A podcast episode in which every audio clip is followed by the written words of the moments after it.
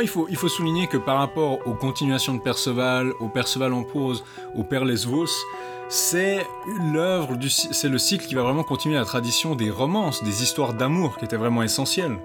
On a vu avec Marie de France, on a vu avec l'histoire de Tristan Iseux, on a vu avec Chrétien de Troyes avant ça, que c'était une part essentielle de ce type de littérature et que dans les œuvres qui sont vraiment centrées sur Perceval et dans la quête du Saint Graal aussi, ça passe vraiment au second plan. Et le génie du Lancelot, je dirais, c'est d'avoir mis ensemble l'histoire d'amour de Lancelot et Guenièvre en opposition avec la quête du Saint Graal qui est vraiment spirituelle et d'en faire en plus le ferment de la discorde qui va mettre fin au royaume arthurien. Et ils ont vraiment mis ensemble le versant spirituel du conte du Graal qui a été plus ou moins inauguré par Chrétien, les continuations, le, la tradition des romances, les histoires d'amour et la tradition de la chute du royaume arthurien dans des batailles. Et ils vont vraiment assembler les trois ensemble et c'est vraiment quand on pense légendes arthuriennes, généralement aujourd'hui, les fans actuels de légendes arthuriennes, c'est ça qu'ils adorent en fait.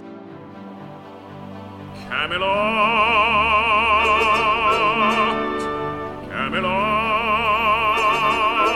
in far off France I heard your call. Camelot,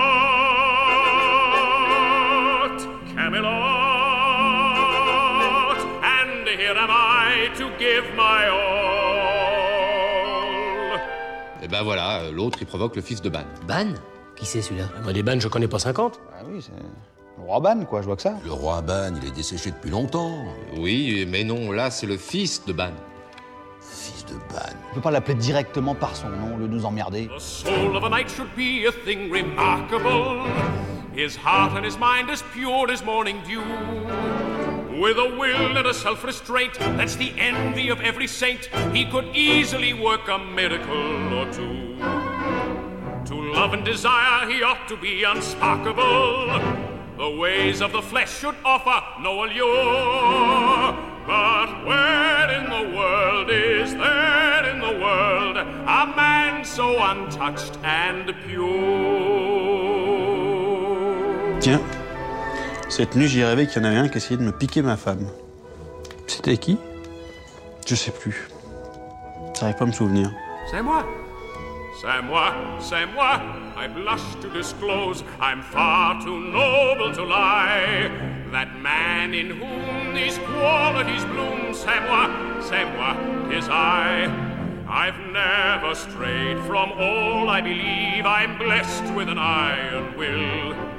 Had I been made the partner of Eve, we'd be in Eden still. C'est moi, c'est moi, the angels have chose to fight their battles below. And here I stand as pure as a prayer, incredibly clean, with virtue to spare. The godliest man I know, c'est moi. Rex Quandam, Rexque Futurus. Épisode 15 Le Lancelot propre.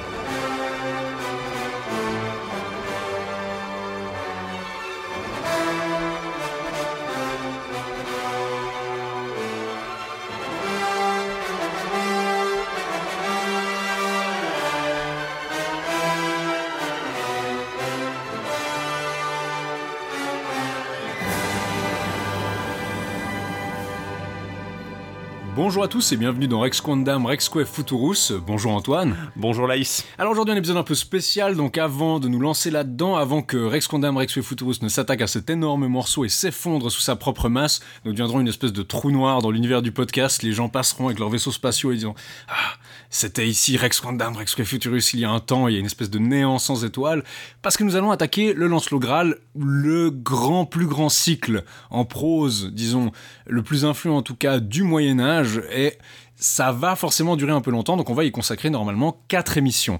Donc avant ça, je voulais quand même rappeler que Antoine, tu faisais d'autres émissions sur Radio Kawa. Oui, avant, avant qu'elle disparaisse en- emportée dans le trou noir de, nos émissions, de notre émission euh, sur Lancelot, euh, je participe à TVNR qui vient de finir sa saison et, je participe aussi de temps en temps aux commentaires en direct, par exemple de l'Eurovision. Euh, J'étais dans la cartouche récemment pour parler de, de l'E3, le, grand, la grand-messe du jeu vidéo en Amérique.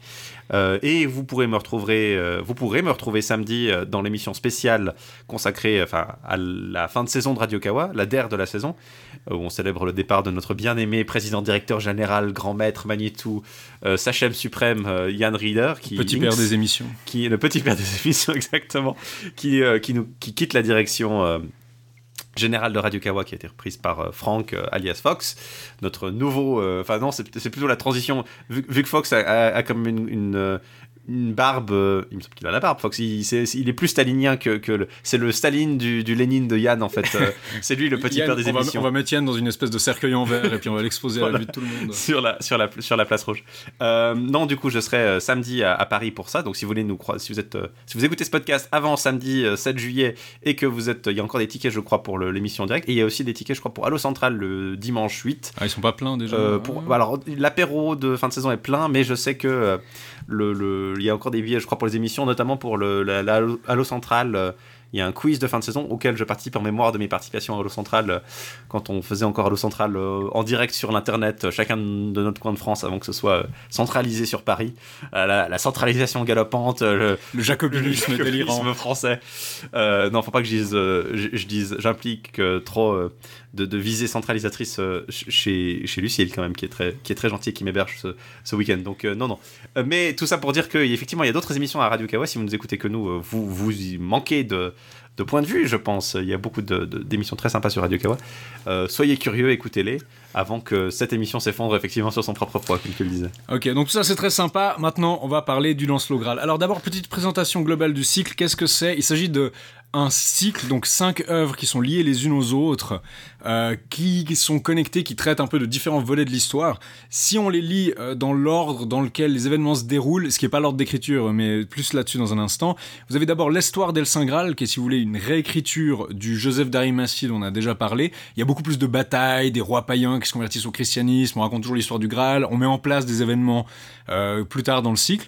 Vous avez ensuite ce qu'on appelle souvent l'histoire de Merlin, ce qui est donc le Merlin en prose qu'on a déjà vu, mais on lui rajoute une suite qu'on appelle généralement la suite vulgate, parce que l'ensemble du cycle est aussi appelé la vulgate. Un petit point vocabulaire dans un instant. Donc vous avez le Merlin en prose jusqu'au couronnement d'Arthur quand il sort l'épée de, l'enclume. Et la suite vulgate, c'est en fait Arthur qui se bat contre ses barons euh, rebelles, ce qui est un, un- un truc récent en fait, c'est quelque chose qu'on trouvait pas vraiment avant. Il se bat contre des Saxons. Et les barons rebelles se battent aussi contre des Saxons. Donc vous avez des batailles entre ces trois camps, un peu euh, tout le monde contre tout le monde. Euh, c'est très laborieux, c'est généralement considéré comme la pire partie du cycle. C'est pas difficile de voir pour toi, c'est pas très imaginatif, mais il y a des innovations dedans, typiquement le fait que Merlin est emprisonné par Viviane. Euh, ça, c'est un motif qui est quand même très important dans l'histoire de Merlin. Il apparaît ici deux, trois petites innovations. Ces deux parties-là, l'histoire du Graal, l'histoire de Merlin, c'est un peu des prologues, si on veut. Presque, on pourrait parler de préquels, parce qu'il est généralement admis qu'elles ont été écrites à la fin. C'est-à-dire qu'on les a mises à la fin, parce qu'on s'est dit, oh, ces deux parties du cycle de Robert de Boron, il faut quand même les rattacher au reste du cycle. Et le reste du cycle, c'est en fait une trilogie qu'on appelle parfois le Lancelot en prose. Ça, ça va vite devenir confusant, mais qui est constitué de, donc, une trilogie de trois parties. D'abord du Lancelot propre, qui est écrit probablement entre 1215-1220 par là, qui constitue la section la plus longue. Généralement, elle fait une moitié de tout le cycle. Et ça porte sur les aventures de Lancelot, donc sur son enfance, euh, le fait qu'il grandit, quelques aventures qu'il fait, son histoire d'amour avec Guenièvre, et son arrivée à la table ronde. Et ça met en place quelques événements des, histoires suivantes, notamment euh, la naissance de Galahad. Car la partie suivante, c'est la quest d'El Saint Graal, où le Graal va être quêté et trouvé, donc une histoire riche en allégories, où des chevaliers, euh, où le Graal va être trouvé finalement par Bort, Perceval et Galahad, qui est le fils de Lancelot. Donc là, c'est une innovation où Perceval n'est plus le seul héros du Graal, ce qui est pourtant le seul qu'on a vu jusqu'ici.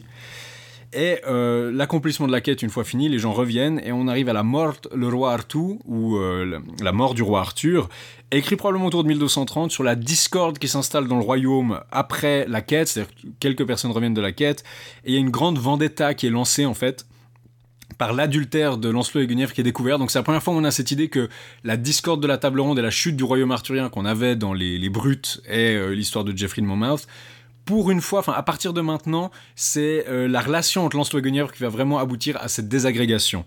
Et ça aboutit euh, à la trahison de Mordred, et en fait Arthur pourrait se sauver en faisant appel à Lancelot, mais il choisit de pas le faire à cause du conflit qu'il y a eu entre eux précédemment.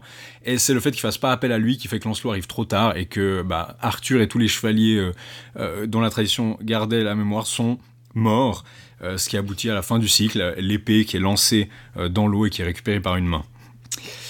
Euh, donc généralement on utilise le terme de Lancelot Graal pour tout le cycle, même si c'est pas très consistant. Ferdinand Lot fait un peu de choses, mais Lancelot Graal, c'est-à-dire tout le cycle. On parle aussi beaucoup de Vulgate parce que c'était la version la plus répandue, la plus vulgue- vu- vulgairement connue par le Vulgus.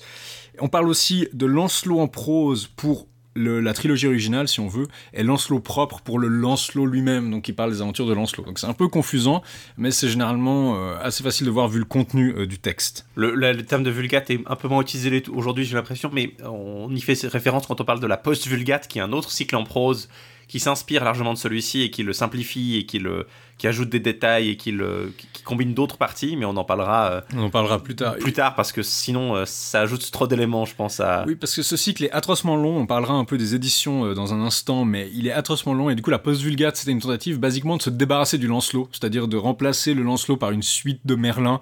une autre suite de Merlin et de dire ok on va enlever toutes ces petites histoires euh, romances qui apportent pas grand chose et se concentrer sur la quête du Graal ce qui aboutit à un cycle plus court et peut-être plus proche de ce qu'on imaginerait parce que c'est vrai que le, le Lancelot c'est quand même long comme on va le voir c'est ce qu'on va traiter aujourd'hui euh, l'histoire de Lancelot et Guenièvre Il faut peut-être préciser aussi qu'en termes de, de période d'écriture, ces textes sont écrits tous au XIIIe siècle. hein, à la fois le, Mhm.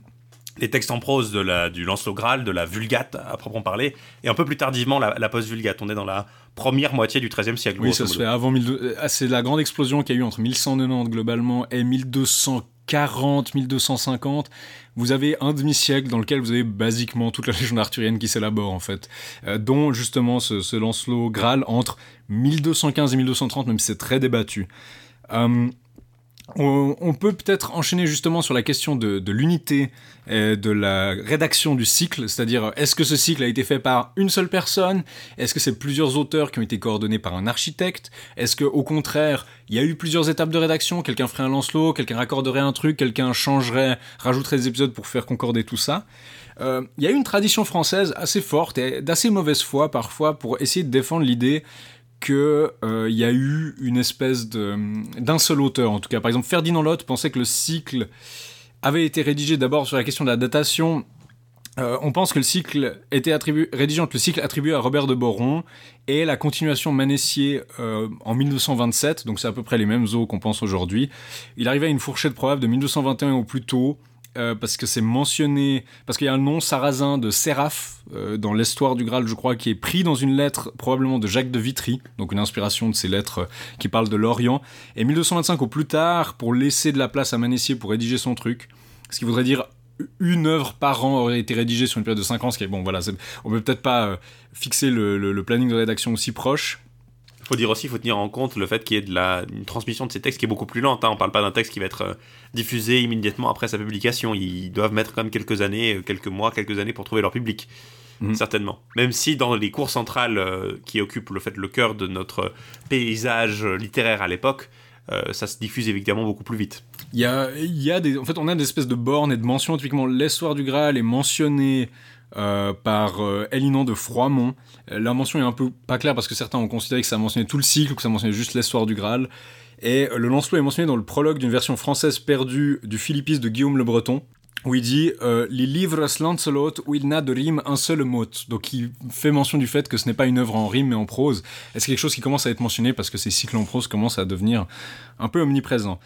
Donc sur la question de la composition, euh, on peut se demander qui l'a rédigé. La toponymie révèle pas grand-chose, c'est-à-dire qu'on a des mentions d'endroits en Angleterre, mais qui sont un peu fictifs. On a quelques endroits qui sont mentionnés. L'élément le plus, euh, disons, qui, est le plus explicite, c'est qu'il se revendique être l'œuvre de Gauthier ou Walter Mapp, qui était un, clerc. à la fin de la quest del Saint Graal, il, prétend euh, que être Walter Mapp et avoir traduit une œuvre du latin. Enfin voilà, toujours ce problème des sources revendiquées des auteurs médiévaux. Euh, Paufilet dit que l'attribution est fantaisiste et qu'il n'y a pas lieu de la discuter parce que Map est mort en 1209 et ce serait beaucoup trop tôt pour ce, cycle-là en tout cas. Elle apparaît mm, en fait que dans la quête, je crois, et pas dans le Lancelot propre par exemple. Donc Jesse Weston ou Ernest Brugger, qui sont quand même des, têtes, ont pu défendre que Map était au moins l'auteur du, cœur de l'œuvre, même si elle avait été remaniée plus tard, mais bon, ça, ça nous avance pas à grand chose. Ferdinand Lotte, donc pour avoir un français, il a défendu l'hypothèse d'un auteur unique dans son étude sur le Lancelot en prose en 1918, et son développement a été rejeté par un peu tout le monde, Weston ou Paufilet notamment. Euh, Paufilet pointe par exemple que les différences de thèmes et de ton dans la trilogie impliquent au moins des auteurs différents. Typiquement, dans Lancelot propre, vous avez une romance fougueuse entre Lancelot et Guenièvre et vous êtes clairement du côté des amants, même a un peu de remords de temps en temps. On sympathise avec eux. Dans la quête, Elle est fortement condamnée, parce que c'est ça qui empêche à Lancelot de participer à la quête du Graal. Mais dans la mort, Arthur rebelote, il retombe amoureux, il retombe dans le péché.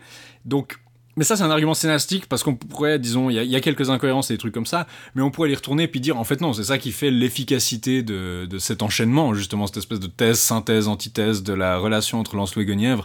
Et vous avez la pseudo-renonciation de la quête, où Lancelot là, oh, je renonce à mon amour, mais il y arrive pas, et puis finalement, dans la mort, il renonce finalement à Guenièvre, et c'est beaucoup plus sincère d'une certaine manière. Donc ces arguments peuvent aller dans les deux sens. Donc l'argument d'un seul auteur, elle convainc généralement pas. Mais par exemple pour Brugger, il y aurait eu un cycle originel de Boron à quatre branches avec le Joseph, le Merlin, le Perceval et la proto-mort Arthur à la fin du Perceval, auquel se serait rajouté le Perlesvos, euh, enfin remplacé par le Lancelot. Et il considère que en fait, ça demande pour lui d'attribuer une part du cycle post-vulgate à Robert de. Enfin, c'est assez compliqué pour cette opération-là. Euh, malgré ces détours, il maintient que le cycle est composite, c'est-à-dire qu'il y a eu plusieurs étapes de rédaction. Euh, Neil- euh, John Neil, Carman se livre, d'après Micha, à un véritable dépeçage du roman en postulant une bonne douzaine d'auteurs pour tout le cycle, donc en le, coupant en morceaux, puis en disant ça, ça, a été rédigé par des gens différents, ce qui est peut-être un peu exagéré. Et il l'imagine composé à l'instigation d'Éléonore d'Aquitaine et inspiré par les étapes de sa vie. C'est-à-dire que chaque il essaie de faire un développement où il dit Éléonore d'Aquitaine, à chaque étape de sa vie aurait correspondu une étape de la rédaction, et c'est pour ça qu'on aurait des changements de ton, parce qu'elle commandait des choses différentes. Là, le problème peu- de cette, théorie, c'est quand même qu'Eléonore d'Aquitaine euh, vit un peu trop tôt pour ça, euh, je pense. Enfin, en tout cas, pour euh, une commande directe, euh, on, est un peu, on est un peu tôt, à mon sens, pour, euh, pour un truc. Si, si c'est censé être avoir été composé dans les années 1215, 1220, par là, ça me semble un peu, un peu tardif. Ouais, c'est Mais- un peu difficile. C'est généralement pas accepté, mais disons c'est une tentative qui a eu euh, où on voit qu'en fait on a, je pense qu'on a une tendance un peu euh, anglo anglo-saxonne pour utiliser le terme, mais anglaise et américaine à considérer que le cycle est composite, puis il y a une tendance française à vouloir absolument pour des raisons peut-être un peu chauvines, je pense qu'il faut admettre, euh, qu'il y a un grand auteur ou un grand architecte. C'est l'espèce de compromis qui a été avancé par certains critiques français euh, renommés, hein, des, grands critiques français de la légende arthurienne euh, du siècle passé, comme Jean Frappier ou Alexandre Micha, qui ont fortement défendu l'hypothèse d'un architecte qui aurait par exemple eu un, chaque volume aurait eu un rédacteur, mais il y aurait eu un type qui aurait commandé chaque partie et orchestré la cohérence du cycle. Euh, les problèmes, c'est que quand on veut démontrer la cohérence du projet par son système d'annonce et de rappel, c'est-à-dire qu'il y a des événements qui sont préfigurés ou des prophétisés et on les voit après, c'est que toutes les quêtes euh, présagées avant qui se finissent dans la quête, par exemple, on se heurte au fait que la quête est une parenthèse, pour reprendre le terme de Traxler.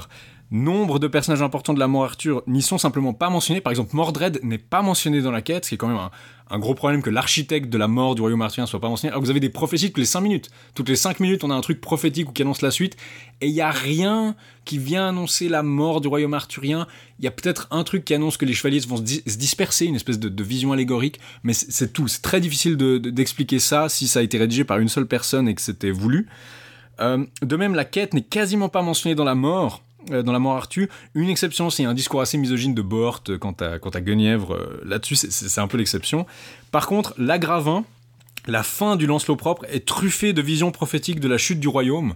Donc ça laisse plutôt penser que quelqu'un justement a rajouté la dernière partie du Lancelot pour coller avec la mort qui était déjà rédigée. Parce que du coup, vous avez le Lancelot où il n'y avait pas d'annonce, jusqu'à la fin où d'un seul coup, bam, bam, bam, on va présager la suite. Et pareil, vous avez la quête qui a pas de, présage dedans. Euh, ça laisse penser que bon, c'est- peut-être voulu, mais euh, c'est ça rend cet argument assez faible. Euh, Il y a l'Agravin, c'est un peu le seul moment en fait où l'unité du cycle se fait vraiment sentir, où vous sentez que vous allez avoir un enchaînement entre la chute du royaume arthurien, la quête du Graal et l'histoire de Lancelot, ce qui laisse vraiment penser qu'il a été rédigé à la fin pour, pour tout nouer quoi.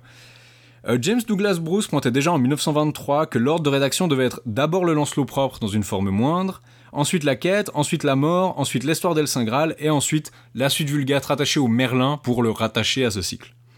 Or, si quelqu'un avait voulu suivre le plan démarré par Robert de Boron, je vous rappelle que Boron avait annoncé un cycle qui a jamais été vraiment réalisé dans, dans son roman de l'histoire du Graal, bah, il aurait probablement commencé par l'histoire d'El Saint Graal. Il aurait probablement commencé par le début. Or, c'est pas ce qui s'est passé. Clairement pas. On a, on a énormément d'indices littéraires qui vont dans ce sens. Ce qui pose encore problème et pointe vers quelque chose de composite. Par exemple, Frappier refusait d'abord que le Perceval en prose ait inspiré la mort le roi Arthur, alors que c'est plutôt évident. On voit que le Perceval en prose, il y a des éléments du Perceval en prose qui incorporent la tradition de l'histoire de- des rois de Bretagne, qui vont se retrouver dans la mort le roi Arthur. Euh, Frappier le, refusait d'abord, et puis plus tard, au, à la suite de sa carrière, il a dû admettre que bon, effectivement, je me suis trompé là-dessus.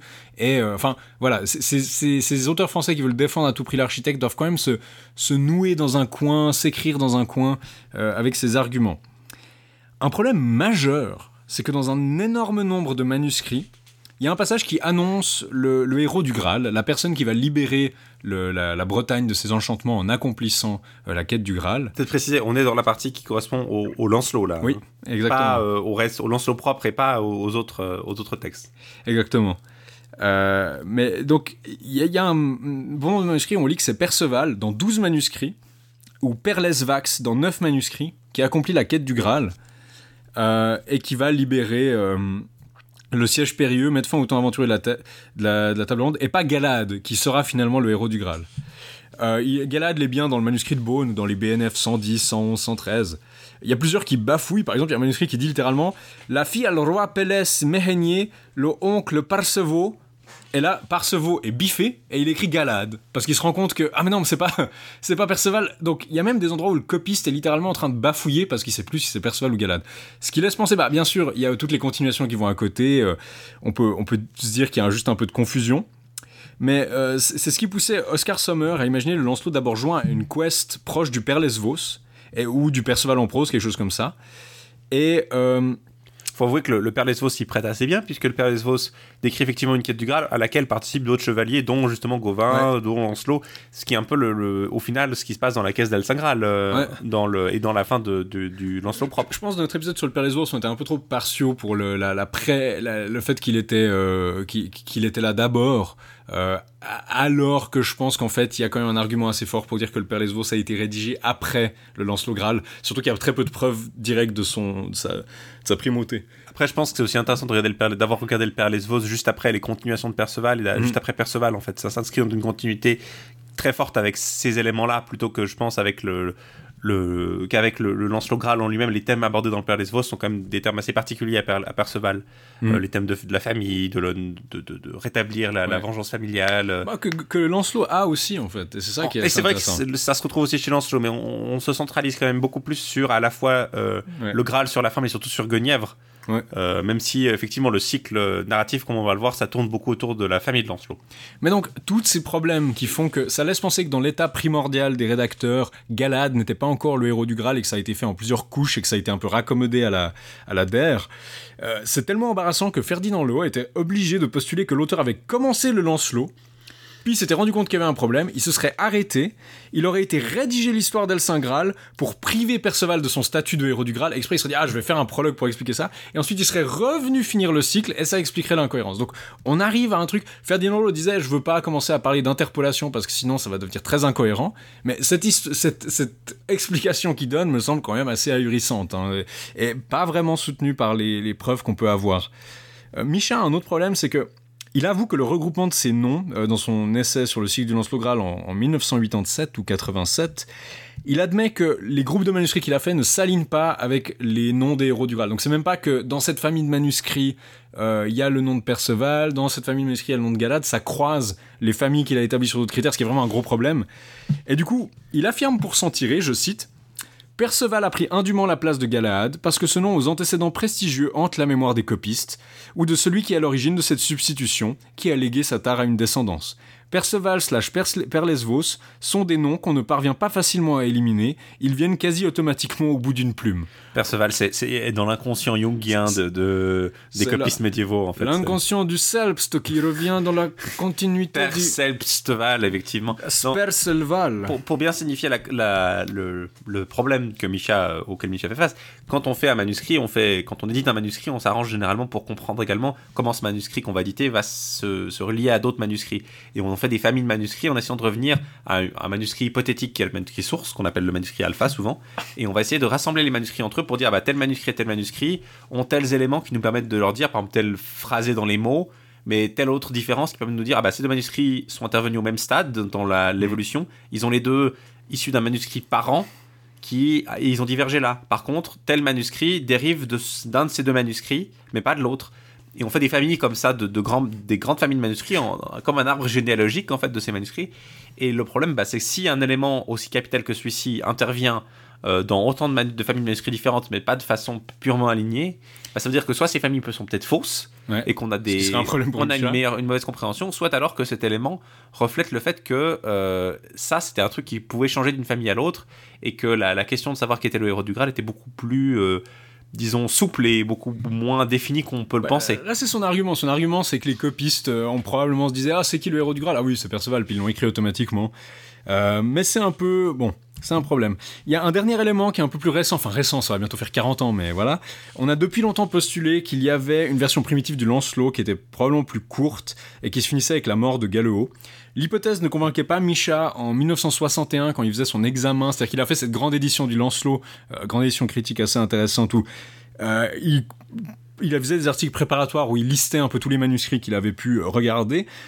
Il disait qu'il n'était pas convaincu par cette idée, mais plus récemment, Elspeth Kennedy, qui est décédée en, en 2006, a postulé en 1980-1980 une version non cyclique de Lancelot de Lac euh, au XIIIe siècle qu'elle a publiée en deux volumes. Elle l'a retrouvée, elle a essayé de la reconstituer à partir des manuscrits BNF 768 euh, et euh, BNF euh, et surtout le Rouen euh, 06 Pierre Pont Morgan, le Florence Laurent 89 et en partie le BNF 339 qui à la fin se raccorde à la Vulgate. Un an après son Lancelot and the Grail, Misha écrit qu'elle y défend cette thèse non sans habileté, toujours dans ses écrits sur le Lancelot Graal, mais il continue à défendre l'unité du Lancelot propre parce que ben, bien sûr voilà, il... tu sens le tu sens le grand euh, et respecté euh, académicien français enfin académicien Ouais. il n'était pas académicien mais dans le sens anglophone universitaire français qui a un peu de mal avec la la jeune entre guillemets euh, universitaire américaine qui vient marcher Ouais, sur elle, ses a- plates-bandes elle a le même, elle a à peu près le même âge que lui, Oui, je crois. je sais, ils, sont, mais- ils sont décédés, euh, ils sont décédés à peu près en même temps d'ailleurs. mais elle était un peu plus jeune il me semble que lui euh, Ouais, Kennedy elle avait euh, mais effectivement elle- son édition est devenue une édition de référence en fait en fait, c'est ça. elle a presque euh, déplacé celle de Misha alors que pourtant celle de Misha n'est pas spécialement Bah c'est ça, l'édition Led Gothic s'est beaucoup appuyée justement sur cette thèse de Kennedy. C'est quelque chose qui a été accepté, peut-être d'ailleurs pas avec assez de, recul, mais c'est quelque chose qui a été généralement accepté dans les discussions. C'est-à-dire l'édition de la Pléiade le mentionne, euh, tous les manuels sur le sujet le mentionnent. Elle a défendu ça avec énormément d'habileté et de. Je pense que sur beaucoup de points, elle doit avoir raison. Euh, même si peut-être on a, euh, c'est fort probable que ce soit remis en perspective dans les années ou les décennies à venir, parce que il y a de grandes chances qu'il y ait- que ce soit pas le mot, le dernier mot là-dessus. Mais Micha continue à dire que le simple fait que euh, Lancelot reçoive le nom de Galad dès le début du Lancelot propre prouve l'unité du cycle. Pour lui, des arguments comme ça suffisent à prouver ça. Et moi, je bon, c'est pas, je suis pas spécialiste du tout, mais je trouve que ça reste quand même très artificiel et puis il s'accroche un peu à sa théorie. On n'a pas de manuscrit du Lancelot propre seul, en fait. Oui. Euh, et du coup, ça, ça paraît un argument un peu, euh, un peu idiot. Si on avait un manuscrit du Lan- Lancelot propre qui circulait tout seul, et là où Lancelot était Galade, pourquoi pas Mais là, il y a rien qui nous dit qu'on n'a pas des manuscrits perdus, justement, ou des textes Mm. perdus, où cette euh, interpolation, justement, de ce, enfin, cette, cette hypothétique interpolation n'intervenait pas. Donc, ça me semble être un argument assez faible euh, de la part de Nisha, celui-ci. Micha aussi est très poétique hein, pour défendre son hypothèse, qui est peut-être pas bon signe, mais il dit par exemple que euh, il maintient la possibilité qu'il y ait plusieurs auteurs, même s'il dit que c'est pas excessivement crucial, parce que je pense qu'il a raison. C'est vrai que si on peut rien dire sur l'auteur, ça nous sert pas à grand chose de dire qu'il y en a plusieurs. Euh, et il dit que c'est un peu, il compare ça à, il dit que la comparaison à une cathédrale par Frappier notamment n'est peut-être pas idéale parce que dans l'œuvre littéraire, le même œuvre, le même homme qui a conçu le devis est aussi celui qui exécute l'ouvrage. Fin de citation. Il faudrait plutôt parler de composition musicale. Et il dit ainsi le Lancelot a des tempi divers, l'agravin est plus heurté dans son rythme, la quest est un andante, la mort est un presto qui se termine dans les dernières mesures par un rallentendo. Donc il utilise un vocabulaire musical pour comparer les différences de style en fait et pour parler de cette unité de l'œuvre finalement. Même malgré les différences tonales, oui, euh, on peut imaginer effectivement une symphonie, mais je, trouve quand même peut-être un peu abusif. L'idée de la cathédrale me parle un petit peu parce que justement les cathédrales médiévales sont pas des œuvres avec un architecte unique, même s'il y a quelqu'un qui a pu le concevoir. Ouais. Elles évoluent avec le temps, on lui Ah, puis il des faisait pièces. n'importe quoi. Ah bah, Enfin, sans, sans être méchant, c'est un, peu. euh, ouais, cette idée de l'architecte qui fait son plan qui est suivi sur un millénaire, je sais pas si c'est quelque chose. justement, c'est c'est une idée. euh, je, je pense que cette idée de la cathédrale est, est, est bonne en dépit d'elle-même. Euh, accidentellement. il faut regarder la des cathédrales comme celle, la, le- le- le- la cathédrale d'York, par exemple, en Angleterre, qui évolue depuis une cathédrale anglo-normande jusqu'à euh, une cathédrale gothique euh, perpendiculaire, un des joyaux du gothique perpendiculaire. Bah, c'est une cathédrale qui a été construite sur très longtemps. Notre-Dame de Paris a mis du temps à être construite. La cathédrale de Lausanne aussi, par exemple, Et de cette manière, euh, Mallory est un peu le violet-le-duc euh, de la Vulgate, Exactement. qui, qui a débarqué et puis qui a. Allez, Bon, on tant- va- si temporellement, ce serait plutôt Tennyson, Viollet-le-Duc. Mais... Il y aurait, je pense. mais il y a euh, quelque chose de ça à part ça. ouais, c'est vrai que c'est accidentellement bien. Euh, je pense qu'un dernier argument qui est très artificiel, qui est mentionné par Bruce, puis après on va enchaîner parce que bah, c'est- quand même un débat compliqué, mais euh, le cycle est extrêmement long. Euh, vous l'avez remarqué, la Pléiade, ça fait trois volumes de 2000 pages. bon, c'est bilingue, donc vous avez les deux, mais et vous avez des notes, mais c'est extrêmement long. Sa longueur sera pas vraiment dépassée avant.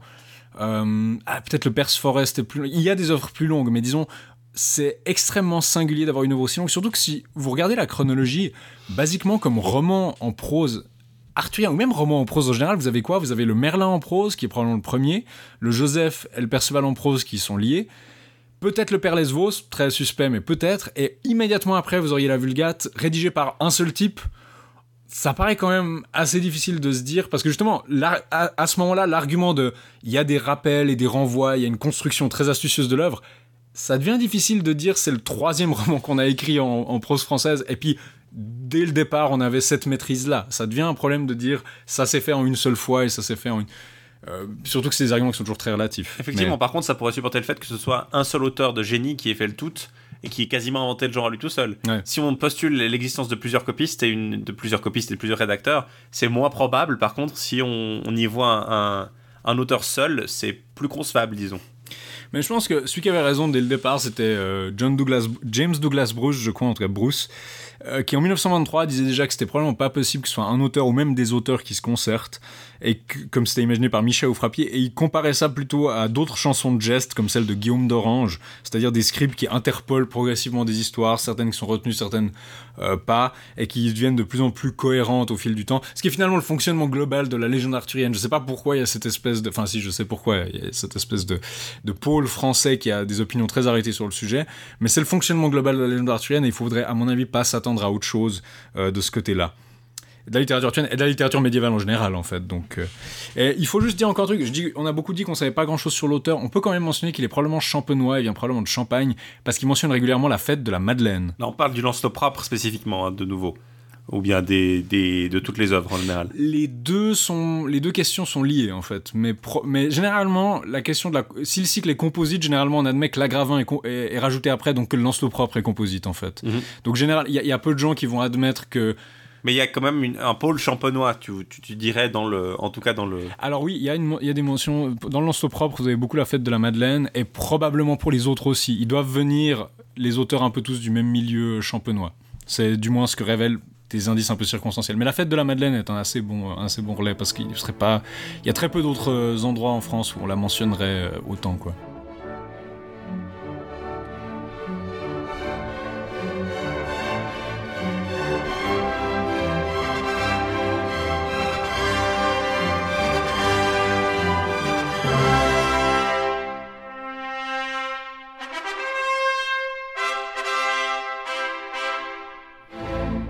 Et maintenant, on va parler de notre passage préféré, les éditions. Dans quelle, sous quelle forme matérielle pouvez-vous lire ce monstre aujourd'hui? Alors d'abord, les éditions de tout le cycle. Euh, la, la- la classique, c'était celle de Sommer au début du XXe siècle. Euh, il les a publiées. C'est juste le texte en vieux français. Dans les marges, vous avez des descriptions en anglais de ce qui se passe. Donc c'est encore assez lisible si vous pouvez vous débrouiller pour l'utiliser. Mais généralement, le manuscrit est reconnu comme fautif, donc c'est peut-être pas euh, terrible, mais vous pouvez les trouver gratuitement en ligne. La véritable, la vraie seule édition intégrale euh, en français qui existe maintenant, c'est celle de la Pléiade, euh, qui s'appelle Le Livre du Graal, qui a été édité par Walter et Poirion de 2001 à 2009 en trois volumes de plus de 2000 pages. Oui, vous Euh, voyez là, vous avez entendu hein, le, le bruit euh, des, des volumes euh, sur mon, mon bureau, Ouais, c'est- euh, mal isolé. Euh, ça, monstrueux. fait, ça pèse son poids. Ça, hein. coûte, ça coûte cher aussi. Je veux dire, nous là, on les a empruntés dans une bibliothèque. Euh, Peut-être un jour, je me les, je me les achèterai parce qu'ils sont quand même très jolis. Euh, comme j'ai déjà dit pour les livres de la Pléiade plusieurs fois, mon Là, format le, le poids. hein, euh. Mon, mon format préféré pour la Pléiade, c'est des photocopies de la Pléiade parce que c'est légèrement plus, euh, plus, euh, plus solide, même si c'est pas très réglo sur le plan du droit d'auteur. Mais donc, euh, c'est la seule édition bilingue. Donc, vous avez le texte et la traduction. C'est le manuscrit de Bone. C'est-à-dire qu'il y a toujours eu deux attitudes euh, pour l'édition.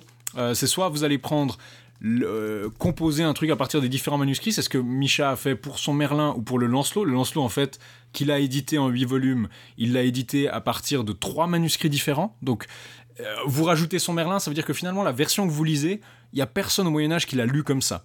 Et du coup, il y a une autre école d'interprétation qui serait Summer, par exemple. Bon, ça, c'est parce que c'était pratique pour lui. Mais il a pris le manuscrit 10292 à la British Library.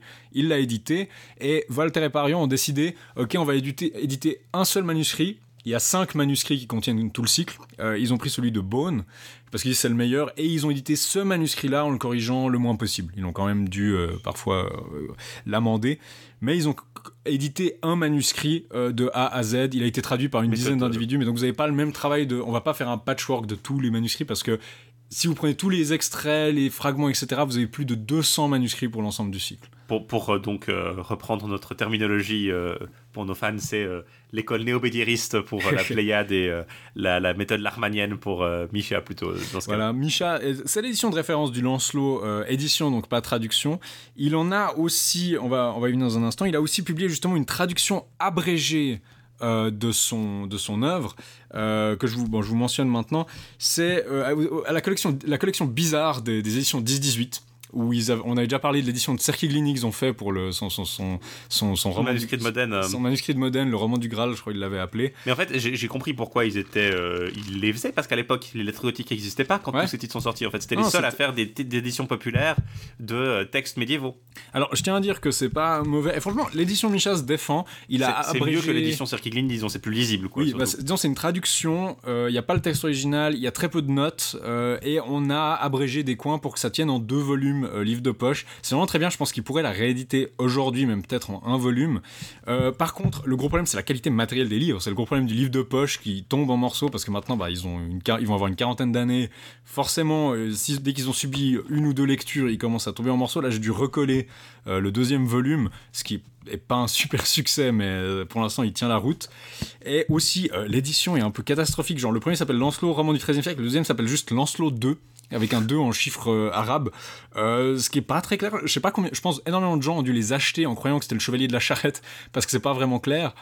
Euh, le titre, c'est un peu une malédiction, les problèmes de titre euh, là-dedans. Et aussi, la police n'est pas de la même taille entre les deux, et ça m'énerve énormément. C'est pas un problème, parce que voilà, vous arrivez à le lire, mais sur le plan de la pure édition, ça voilà. se voit que ça a été édité un peu par-dessus la, dessous la jambe. par-dessus la jambe et voilà Le- les problèmes de titre d'ailleurs euh, Walter et Poirion se sont dit ah on va les publier et on va l'appeler le livre du Graal parce que c'est le nom qui est dans les manuscrits et vous connaissez ce syndrome où effectivement il y a 15 noms différents pour un truc Lancelot Graal Lancelot en prose euh, Vulgate et vous dites je vais résoudre le problème en, faisant un- en prenant un nouveau nom qui est plus proche de la tradition originale super maintenant il y a un nom de plus Euh, c'est encore plus confusant pour les joueurs qui veulent se lancer dedans parce que maintenant vous avez le livre du Graal euh, le roman du Graal ce sera la post vulgate je crois que euh, celui de Cerchiglini ça peut aussi le quelque chose du Graal donc voilà ça c'est- c'est de moins en C'est moins un peu compliqué. Hein. Le, le jeu. Faut préciser aussi que dans, ce- à ce jeu-là, les anglophones sont quand même un peu meilleurs. Euh, Il n'y a pas d'édition. Il doit y avoir une édition complète. euh, ben, des... on- ça doit se trouver une édition complète du, du Lancelot Graal. Je crois pas qu'il y en a en, oui, anglais. en- il y a- Lancelot Graal, The Old French Arthurian Vulgate and Post-Vulgate in Translation. Alors en traduction, mais est-ce qu'il y a une, une, tra- une, euh, édition anglophone en, en dehors de- du Lancelot d'Elspeth Kennedy euh, de du volume complet? Je crois pas. Hein. Ah, juste du Lancelot Non, non, de- j'entendais du tout le, de tout le cycle. Je crois pas qu'il y en a. hein, euh, Bah, il y a la traduction de Norris G. Lacey. Mais, Mais c'est la seule traduction, mais il n'y a pas d'édition anglophone, disons, à part Je celle de crois pas, Sommer, non. quoi. Et bah, celle de, de Norris J. Lacey, euh, qui est une, une œuvre collective, hein, il y a beaucoup de traducteurs qui ont participé, édite du, du coup la version complète, vous avez, le, vous avez tout, et les versions post-vulgate aussi dans les mêmes volumes. Mm. Euh, donc ça, fait, ça prend 5, assez larges volumes. Après, euh, vous le lisez en anglais, vous n'avez pas le texte en français. Euh, il se base beaucoup sur Misha pour le Lancelot, je crois. Mhm. Euh, après, pour le reste, je, je suis moins sûr de leurs, édi- de leurs éditions, mais c'est, une bonne référence. Euh, après, vous ne les achetez pas parce que ça coûte un bras. hein. Euh, c'est un peu dans le même style que les éditions, vous savez, qu'on vous a recommandé pour le livre de Modène, justement, pour le manuscrit de, les manuscrits Mhm. de Robert de Boron, pour les continuations de Perceval aussi. Toute cette série qui est bien pratique. Là, pour le coup, vous avez une, une édition complète en anglais. Je crois qu'effectivement, c'est 5 volumes, ça a été publié dans les, dans les années 90. Mm, C'est un assez grand format. hein, donc vous le trouvez en librairie, en, en bibliothèque. C'est- Hein, pour les pas, ouais. Mais voilà, c'est si vous voulez une édition complète, c'est euh, c'est Poirion ou c'est ou c'est ça quoi. Si vous n'avez pas euh, l'utilité de sommaire, Ouais. donc soit c'est en français, c'est la Pléiade, soit c'est en anglais et c'est euh, des gros volumes euh, peu maniables. Pour le Lancelot même, il y a l'édition traduite par Micha, qui est quand même assez intéressante. Donc c'est l'édition de Micha qui a quand même des problèmes, mais voilà, traduite avec des abréviations. Et j'ai été voir les passages qui ont été abrégés. À chaque fois, je me suis dit, effectivement, de toute façon, on n'aurait pas eu le temps d'en parler dans l'émission. Donc c'est plutôt bien fait. Ça centre vraiment l'histoire sur celle de, de Lancelot et Guenièvre en enlevant un peu le côté un peu Benny Hill où tout le monde se court après et libère tout le monde en se faisant capturer. Vous avez d'autres éditions. C'est euh, une autre traduction de l'édition Micha. C'est la traduction par Micheline de Combarieux du Gré, qui est disponible en ligne, euh, qui a, en fait, elle a traduit plus ou moins littéralement euh, l'édition de Misha, elle admet elle-même qu'il y a des passages qui font pas forcément sens parce qu'elle a pas forcément justement réfléchi au contexte de l'histoire, etc. C'est une version de travail que vous pouvez trouver sur Internet. Et vous avez aussi la version euh, du, de la caisse et du, de la mort, de la Voilà. mort a- aussi avec un donc de, du cycle dans son ensemble, euh, en tout cas du Lancelot en prose dans son Elle, ensemble. elle a traduit en fait les trois éditions françaises de référence, euh, la quête par Paufilet, la mort par Frappier et le Lancelot par Micha, ce qui est franchement une œuvre d'utilité publique. Et donc c'est une version de travail que vous pouvez avoir gratuitement. Donc si vous voulez la version de Micha, vous avez ces deux manières. Euh, celle qu'il a publiée justement en 18 se trouve généralement d'occasion. Moi je les ai trouvées du coup pour 2 francs. Euh, ça demande un peu de chercher, mais vous pouvez les trouver pour, euh, pour, pour quelques centimes. Il y a des éditions plus bizarres. Euh, Il y a les romans de la table ronde, nouvellement rédigés par Jacques Boulanger, qui sont en fait une réécriture du cycle. Donc c'est c'est le cycle du Lancelot Graal, mais réécrit, donc vous avez quand même quelques différences. Euh, ce qui est assez intéressant, disons, vous avez par exemple, je crois, euh, l'histoire du Graal n'est pas vraiment là, elle est là sous forme de flashback raconté par Merlin, ce qui est plutôt euh, astucieux en fait. Mais euh, c'est une version un peu altérée. Et vous avez en anglais de Lancelot Grail Reader, qui est en fait euh, des extraits. Donc c'est un peu plus, si vous voulez lire euh, euh, en anglais, une version un peu, euh, un, petit florilège. Euh, ça existe aussi. C'est surtout fait pour être, je pense, donné par des professeurs comme, euh, comme disons, euh, livre de lecture pour leurs étudiants en, en bachelor ou en master qui n'ont pas envie d'investir dans un grand, Ouais. euh, un grand volume du Lancelot Graal. Et pour la- les versions de travail, là, qui sont une édition intégrale et euh, récente et de poche et un peu plus accessible que la Pléiade, vous avez bien sûr nos amis, les Lettres Gothiques, qui ont publié en 5 volumes le Lancelot. Euh, ce qui a abouti, comme on l'a dit, ils se sont appuyés en fait sur l'édition de Kennedy, donc voilà, si vous êtes un des grands défenseurs idéologiquement de Micha ou de Frappier ou de cette école française, euh, ça risque de vous faire un petit peu, un petit peu mal au cœur de, lire ça. Mais donc c'est partagé en 5 volumes sur euh, l'enfance de Lancelot du Lac. euh, Vous avez un deuxième volume qui est consacré à bah, la suite de ses aventures, en fait, qui va, je crois, jusqu'à la, le triomphe, les triomphes d'Arthur contre les, d'Arthur et Lancelot contre les Saxons. Vous avez la fausse Guenièvre, qui est un épisode assez marquant où justement il y a une usurpatrice. Et le, le quatrième, c'est le Val des amants infidèles où Morgane fait prisonnier Lancelot. Et finalement, le cinquième volume qui comprend basiquement soit la charrette euh, mêlée à Gand, l'enlèvement de Guenièvre, et puis le, la Voilà. fin avec la gravin. beaucoup d'actions avec euh, ce qu'on appelle la gravin ou la préparation à la quête, qui est généralement considérée comme une partie un peu hétérogène. Donc ça, les lettres gothiques en 5 volumes bilingues, donc avec en vis-à-vis sur une page et l'autre, vous avez le texte original et la traduction. C'est la version de travail un peu la plus, euh, la plus répandue, je pense que vous trouvez, la plus accessible. Après, bon, après acheter les 5 volumes, ça vous fait quand même un petit, un petit pécule. si, mais... si vous devez ajouter ensuite le- leur édition de la Caisse et leur édition de la mort du roi Arthur, ça vous ajoute encore un, un petit peu. Ouais. Mais euh, ça se trouve en bibliothèque. Puis c'est plus facile à manier, je trouve que les, même si elles sont un peu moins pratiques, bah, euh, ouais, le, on les a côte à côte là sur la table. La version, la- les trois volumes de la Pléiade qui comprend tout le Lancelot Graal prennent moins de place et moins de poids que la version euh, du Lancelot qui contient juste, bah, juste les cinq volumes du Lancelot. Quoi. Oui. Donc euh, l'édition de la Pléiade, si vous l'empruntez à la bibliothèque, vous avez euh, un volume. Et puis vous en avez pour un petit moment, alors qu'avec le Lancelot, il va falloir changer de ça. volume assez régulièrement. Quoi. Euh, J'espère que votre bibliothèque prête les livres pendant longtemps, hein, si vous empruntez un volume de la Pléiade, parce que si Voilà. vous voulez lire de bout en bout. Et donc encore une fois, si vous voulez lire le tout dans une édition la plus cohérente, je pense quand même que recommander la Pléiade c'est le mieux parce que déjà bah, vous avez une édition d'un manuscrit donné, même s'il est, il est complété par d'autres euh, d'autres pour les corrections. Euh, alors que bah, toutes les éditions des lettres gothiques sont un petit peu différentes. Ils se basent sur le manuscrit de, tel qu'il est édité par Elspeth Kennedy pour, la première parties, partie. C'est très composite en fait l'édition de là. On Voilà, pas dans les deux détails. premiers mais, volumes en gros qui vont jusqu'à la mort de Gallo, Ouais. je crois. euh, voilà, les trois premiers volumes, c'est largement basé sur Kennedy. Et après, on va dans d'autres sources un petit peu.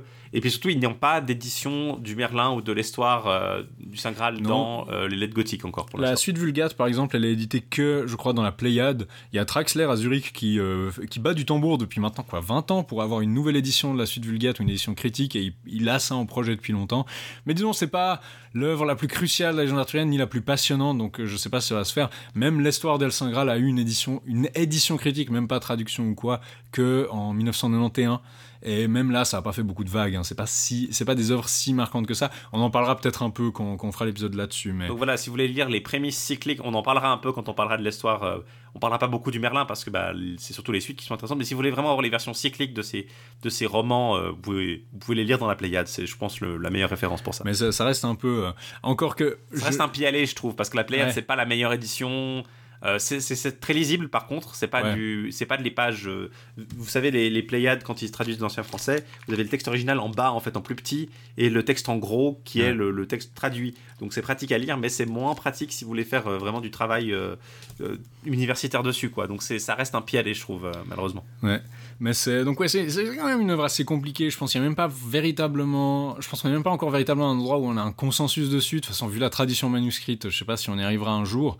Euh, on peut encore mentionner le site du Lancelot Grail Project, qui est un projet qui essayait de parler surtout des illustrations euh, du Lancelot Graal, qui, qui malheureusement à cause de problèmes de copyright de la British Library euh, a dû enlever certaines images de son site, mais il essayait de comparer, disons, les traditions d'illustration de ces manuscrits. Euh, il a quelques pages assez intéressantes sur les manuscrits, quelques résumés, quelques éditions des textes. Vous quelques- avez la liste la plus complète des manuscrits, parce Oui. qu'elle est un peu plus, complète à- plus compliquée Mhm. à trouver. Par exemple, si vous utilisez Arlima, qu'on a Ouais. beaucoup utilisé, c'est plus compliqué parce que chaque. Il n'y a pas de, de fiche unique sur Arlima pour le Lancelot Ouais. Graal, il me semble, euh, qui détient Je manuscrits. crois qu'il y a même des parties du cycle, je crois, genre la il y a même la, la suite Vulgate, je crois, pas vraiment de. Enfin, il y a deux trois pages qui manqueraient Voilà. pour avoir sur Alima. Et l'intérêt de la version du Lancelot, du Lancelot Grail Project, donc l'adresse c'est euh, www.lancelot-project.pit.edu. Euh, et là-dessus, vous trouvez en fait l'intérêt, euh, cette liste complète des manuscrits va vous dire la date de chaque manuscrit, probablement, enfin estimé, le lieu d'écriture du manuscrit, la bibliothèque et où vous le trouvez, et s'il est en ligne, bah, une version en ligne, et les illustrations, mais surtout, elle va in- introduire le nombre, euh, que- quels récits sont dans chaque manuscrit. Donc, Ouais. vous pouvez voir, par exemple, très vite que bah, certaines sont des versions abrégées d'autres histoires, dans certains, vous ne trouvez qu'une seule des deux versions, dans d'autres, vous trouvez d'autres euh, ajouts, comme par exemple le, le Dido Perceval, vous voyez euh, des manuscrits où vous avez que certaines parties du, du Lancelot, Mhm. qui est souvent divisé effectivement en plusieurs, en plusieurs parties euh, en fonction des, des- en ces cinq parties générales. Euh, alors ça dépend des découpes. hein. Le- la découpe de, des lettres gothiques, par exemple, n'est pas la même que celle usuellement habituée à, Ouais, ce utilisée trop, par les ce chercheurs. serait trop facile. Ouais, parce que le- on, va, on va en parler quand on parlera du Lancelot après, mais les cinq divisions du Lancelot euh, sont généralement euh, euh, le, celle qui décrit l'enfance de Lancelot, le, le, récit le récit autour de Galeo, le récit de la charrette euh, autour de l'enlèvement de Guenièvre, C'est suite. sa suite et euh, finalement l'aggravin, donc le- la, la préparation à la quête et puis le- le- les prémices justement de cette quête. Alors que les lettres gothiques ben, euh, compriment toute la fin en un seul volume et font euh, des parties au milieu, deux volumes plus fins autour de l'enlèvement de Guenièvre et puis de, de la fausse Guenièvre. Donc ça, ça dépend beaucoup en fait des éditions. Donc, Du Val des amants infidèles et de la fausse Guenièvre. Voilà, c'est ça, c'est le- les éléments centraux pardon, du, du récit et ils sont, disons, euh, sous un format plus petit dans euh, la version de, de, de- des lettres gothiques. Mais donc c'est très prise de tête cette espèce de différence entre les manuscrits. C'est quelque chose qu'on n'a pas encore vu avec cette ampleur jusque-là, je pense. On va pas vous lister les manuscrits, hein, Non, ça, euh, pas comme euh, le, le Perceval, on peut encore vous lister, lister les manuscrits, c'est un des textes qui est- circule le plus au Moyen-Âge, donc c'est inévitable. hein. Ah, Et peux- ça couvre une période qui va de autour de 1220 jusqu'à euh, bah, 1500, les manuscrits les plus récents Mhm. sur papier. euh, on va au 15e siècle, voire même au début du 16e siècle. Je vous donne juste les. Il y a eu des éditions imprimées aussi, on va pas rentrer là-dedans, mais il y a aussi eu quelques éditions imprimées qui ont eu pas mal de succès de, de l'œuvre euh, dès que l'imprimerie est arrivée. Il y a. Je donne un exemple de différence entre manuscrits. Bon, déjà, il y a les rédactions courtes les rédactions longues. Bon, on va pas rentrer dans le détail, mais. Mais il y a des versions plus ou moins longues, effectivement, de, de- De- en tout cas du Lancelot. Et euh, le le- l'opinion dominante, c'était que les versions courtes étaient les premières, mais aujourd'hui, on tend plutôt à penser que c'est les longues qui étaient d'abord et que c'est une abréviation. Euh, mais je donne un exemple, c'est que quand Lancelot défend Guenièvre, elle est accusée d'être une. C'est l'épisode de la fausse Guenièvre, justement, elle est accusée en Carmélide euh, de pas être euh, la vraie Guenièvre. Et il doit la défendre contre trois chevaliers de Carmélide. J'avais lu un article assez intéressant sur l'épée du roi Arthur, sur Excalibur, qui mentionnait que c'est avec Excalibur, l'épée du roi Arthur, euh, qui lui est transmise par Gauvin, que Lancelot va la défendre. Et c'est effectivement le cas dans l'édition euh, de la Pléiade du manuscrit de Beaune, c'est avec Excalibur que Lancelot défend Guenièvre. Donc il y a ces espèces de... Et du coup, il peut, on peut faire un petit live dessus, on va dire, voilà, Gauvin, le neveu d'Arthur, représente à ce moment où Arthur échoue, parce que Arthur est ensorcelé, il représente le royaume, la régence, et puis il transmet son épée à Lancelot, qui là peut défendre Guenièvre et sauver l'honneur du royaume, alors que tous les chevaliers sont en train de s'insurger. Mais si vous lisez l'édition de Micha, euh, si vous lisez l'édition de Michel, on nous dit que c'est Galeo qui lui saignit sa propre épée en le priant de la porter pour l'amour de lui. Et Lancelot promis de le faire. Donc là, on a une version très différente où c'est pas avec l'épée de Gauvin euh, que- euh, qu'Arthur lui a prêté que Lancelot va défendre Guenièvre, mais avec l'épée de Gallo. Et donc on a justement cette fonction de Gallo comme le miroir d'Arthur et qui fait ce que Arthur ne peut pas faire. Il va notamment héberger Guenièvre pendant son espèce de, de bannissement. Euh, et en plus, cette épée va se retrouver dans la suite du récit, c'est-à-dire que il va la transmettre euh, après la mort de Galeo. Lancelot l'a fait transmettre à Bohort et plus tard il reconnaît Bohort quand il se bat avec lui.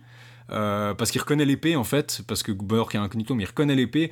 Et du coup, il y a dans certains manuscrits où il va dire Ah, c'est juste euh, l'épée de Gallo que je lui ai transmis après la mort de Gallo. Et une autre il dit C'est l'épée de Gallo avec laquelle j'ai défendu Guenièvre. Donc vous avez quand même des, renvois et de la symbolique et des trucs pas forcément négligeables. Hein, quelle épée est-ce que Lancelot va utiliser Qui vont changer d'une famille de manuscrits à l'autre. Et donc il faut faire attention à ça. Euh, mais c'est vrai que ces éditions, l'édition de la Pléiade est vraiment devenue un peu l'édition de référence, donc il faut peut-être un peu se méfier. Voilà, je propose qu'on fasse une pause musicale avant de commencer. Avant de rentrer dans le vif du sujet. Avant d'enchaîner dans un très bref résumé du Lancelot, euh, je vous préviens qu'on va pas du tout pouvoir être aussi détaillé qu'on l'est d'habitude, ça, ça aurait aucun sens. Euh, c'est une lecture, c'est vraiment pas le truc qu'il faut lire en premier pour entrer dans la littérature arthurienne. Je veux dire, c'est vraiment, sans être élitiste ou quoi, il faut déjà, il faut le vouloir pour réussir à aller au travers du Lancelot. Et je pense que, d'ailleurs, c'est- on en parle un peu hein, de façon terrifiée, terrifiante. Euh, Non, il est je, pas- je pense qu'il faut, il faut, il faut garder à l'esprit que c'est un, un texte qui est compliqué à lire, qui est long, qui, qui peut être assez pénible à lire, franchement. hein. Je pense que le, c'est c'est pas nécessairement le, le premier terme Ouais. qui viendra à l'esprit, mais quand, à, à force de le lire, c'est vrai que c'est, euh, c'est par moments, ça devient un peu un calvaire. Euh, le, certains passages sont longs, n'ont pas de rapport avec le reste de l'histoire, beaucoup d'aventures euh, par les côtés. C'est pas comme euh, Chrétien où vous sentez que même y a une petite aventure détournée, elle aura un sens plus tard. Là, c'est vraiment parfois des, des apartés, euh, Ouais, plus comme dans les continuations de Perceval. C'est vraiment en prose qu'on peut allonger jusqu'à jusqu'à la fin. Je pense que l'édition de Micha abrégée, c'est celle que je conseillerais pour, si vous voulez, une lecture la plus légère possible. Vous n'avez pas toute l'expérience, mais justement, du coup, vous avez un peu que, que- que l'essentiel. Mais ceci étant dit, un peu de repos déjà pour vos oreilles à l'instant, et on vous retrouve tout de suite après.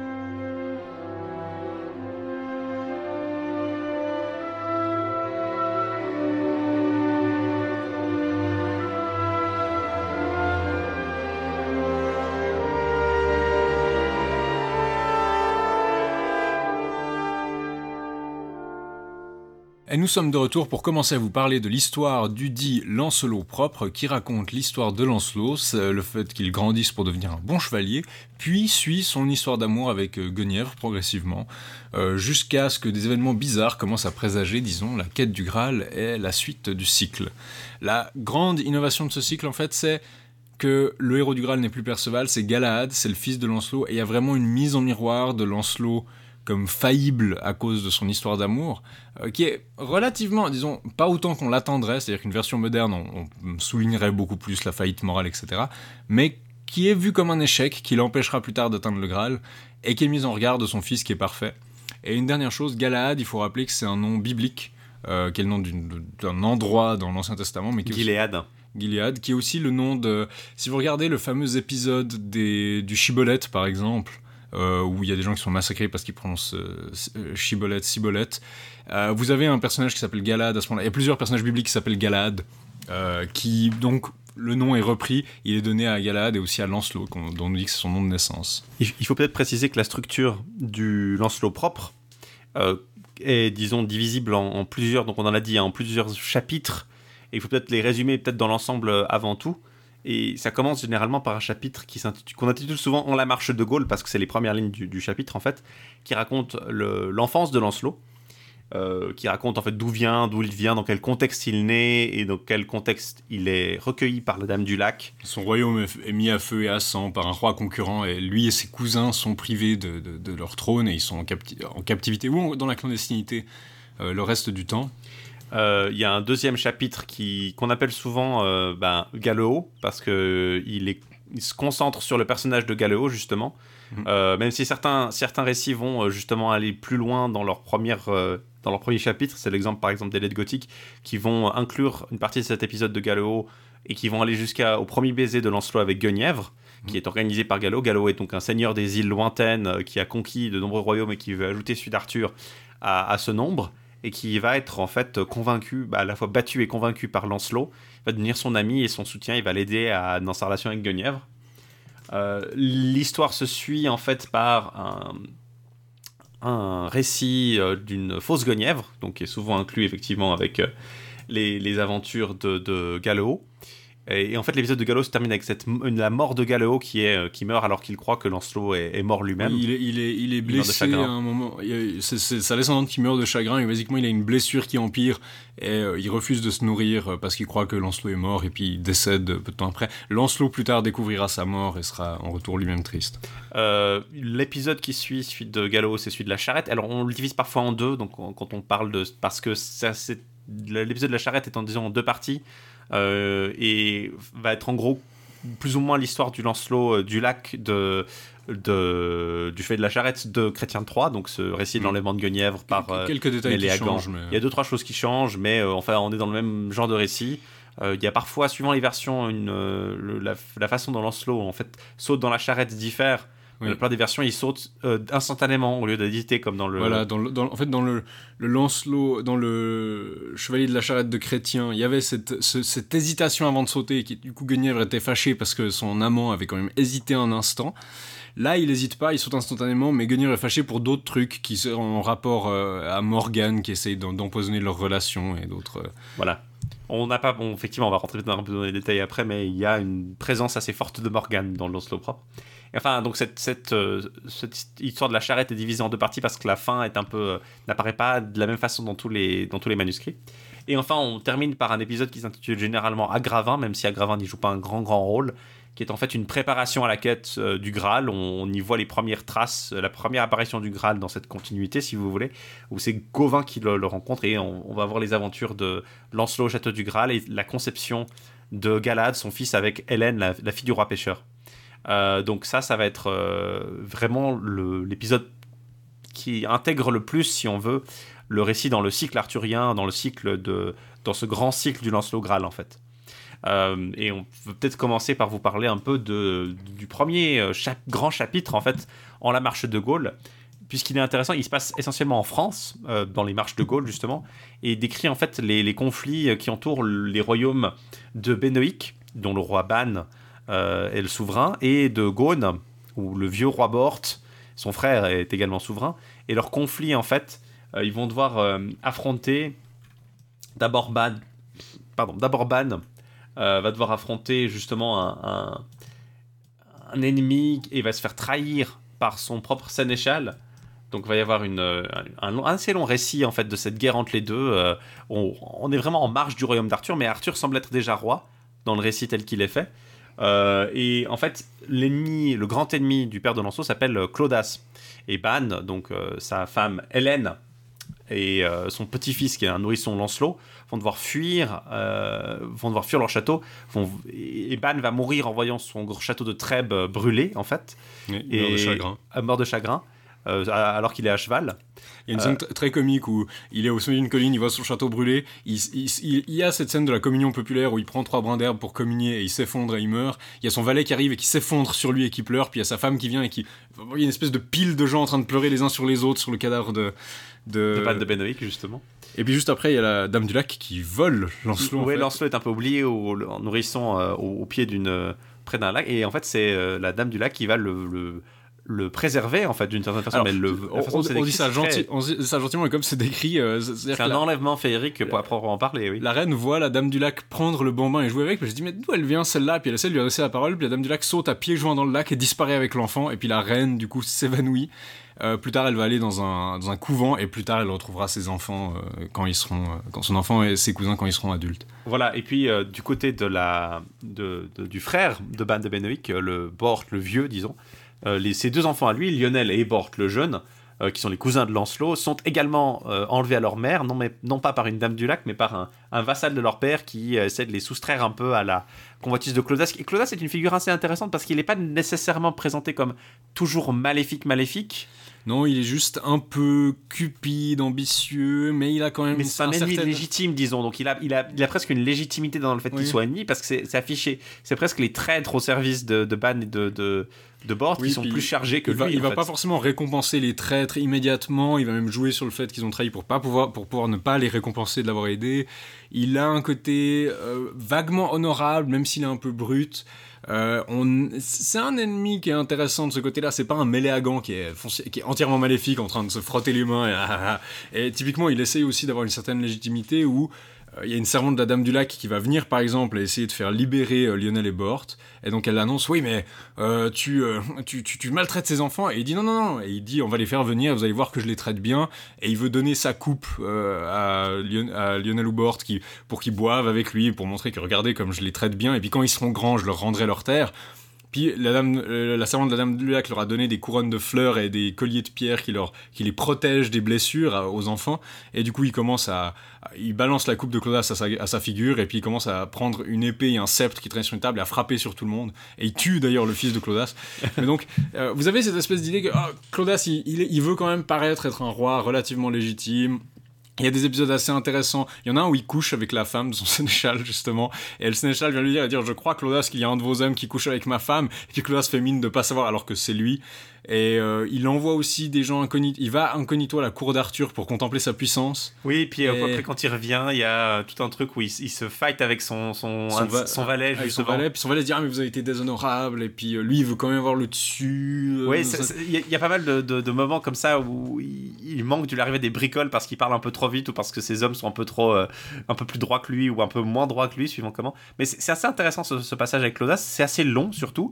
Euh, je sais pas à quel point il est abrégé dans l'édition, euh, la traduction de Micha, disons, mais euh, ça m'a frappé à quel point euh, on mettait du temps à en venir euh, Oui. en fait à l'enfance de Lancelot en proprement parler. J'avais lu la version de la Pléiade, mais oui, ça met énormément de temps, beaucoup d'intrigues politiques. Vous avez aussi cette espèce de guerre civile à 30 couches, et puis vous avez par exemple, on va transférer. Il y, a- une espèce de scène, on va transférer quelqu'un, mais Clodas fait pas confiance à Farien parce qu'il sait qu'ils vont tenter de l'assassiner parce que c'est lui, le, fameux traître qui avait ouvert les portes de la cité.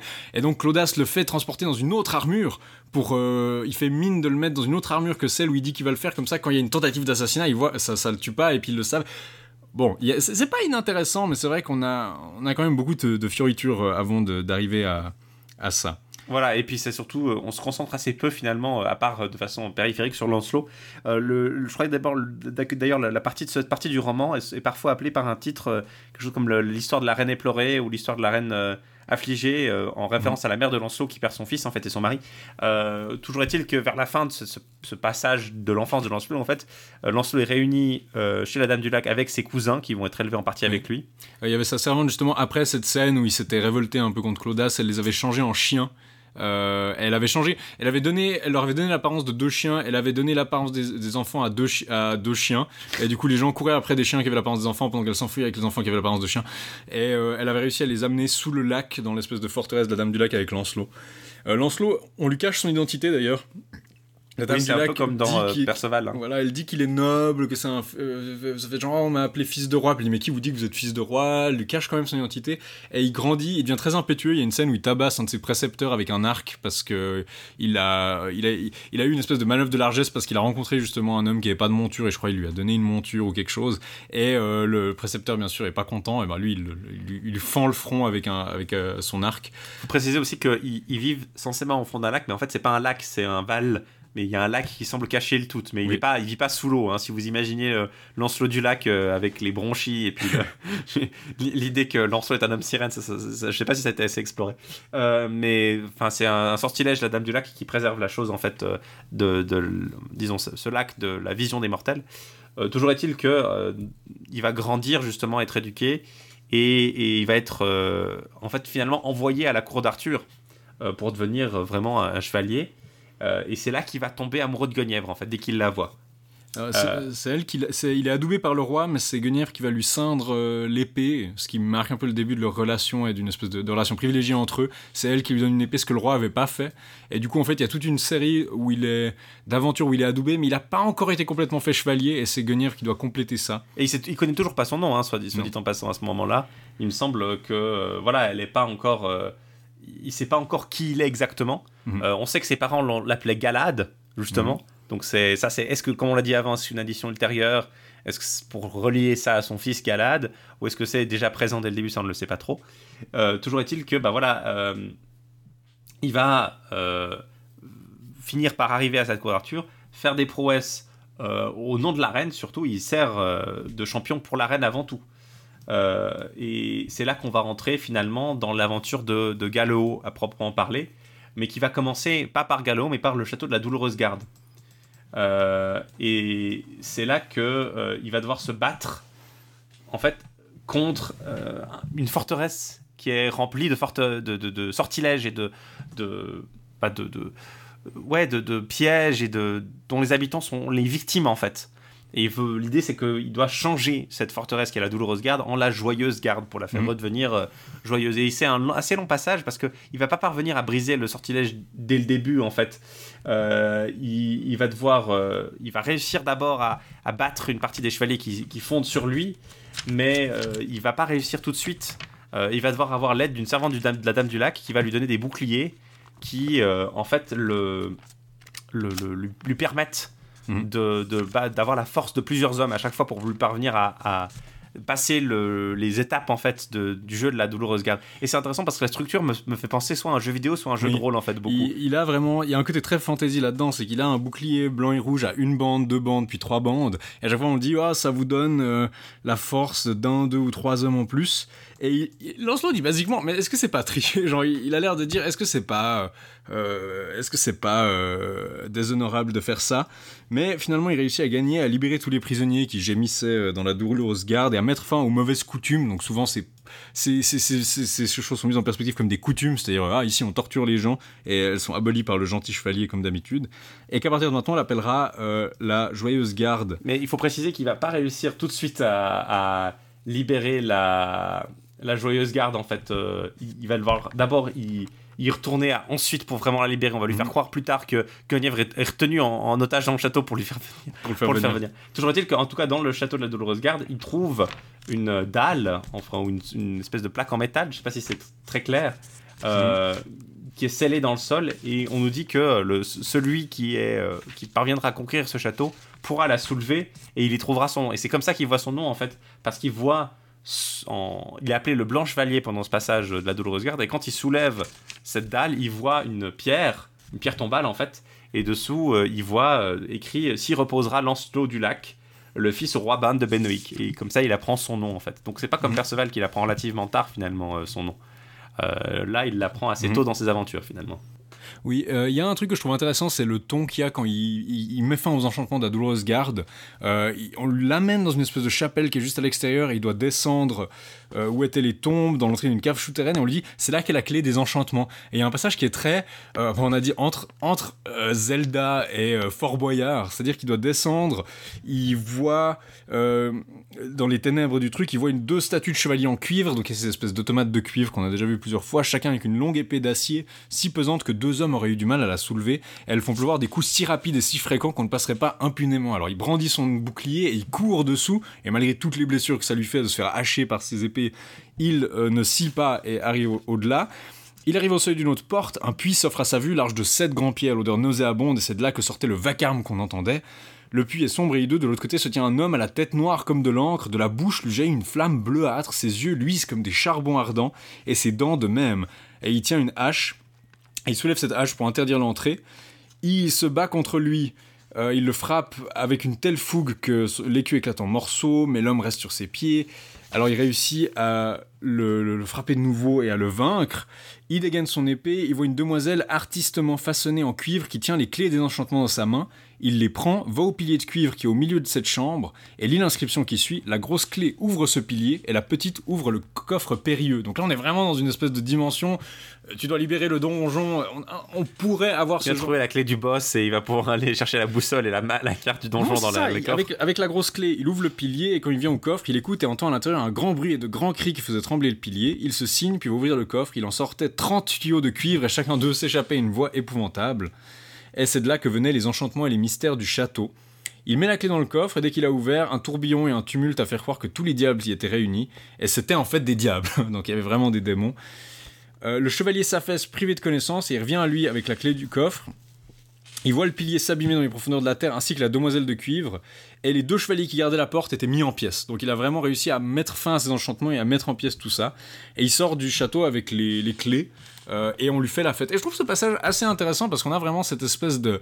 Je dis entre Fort Boyard et Zelda, mais c'est ça en fait. Le fait de descendre dans une pièce avec des automates ou des espèces de créatures à laquelle on peut mettre fin si on arrive à la bonne clé, c'est quelque chose d'assez. euh, finalement, peut-être assez moderne ou peut-être que notre fantaisie est archaïsante. Mais je trouve intéressant.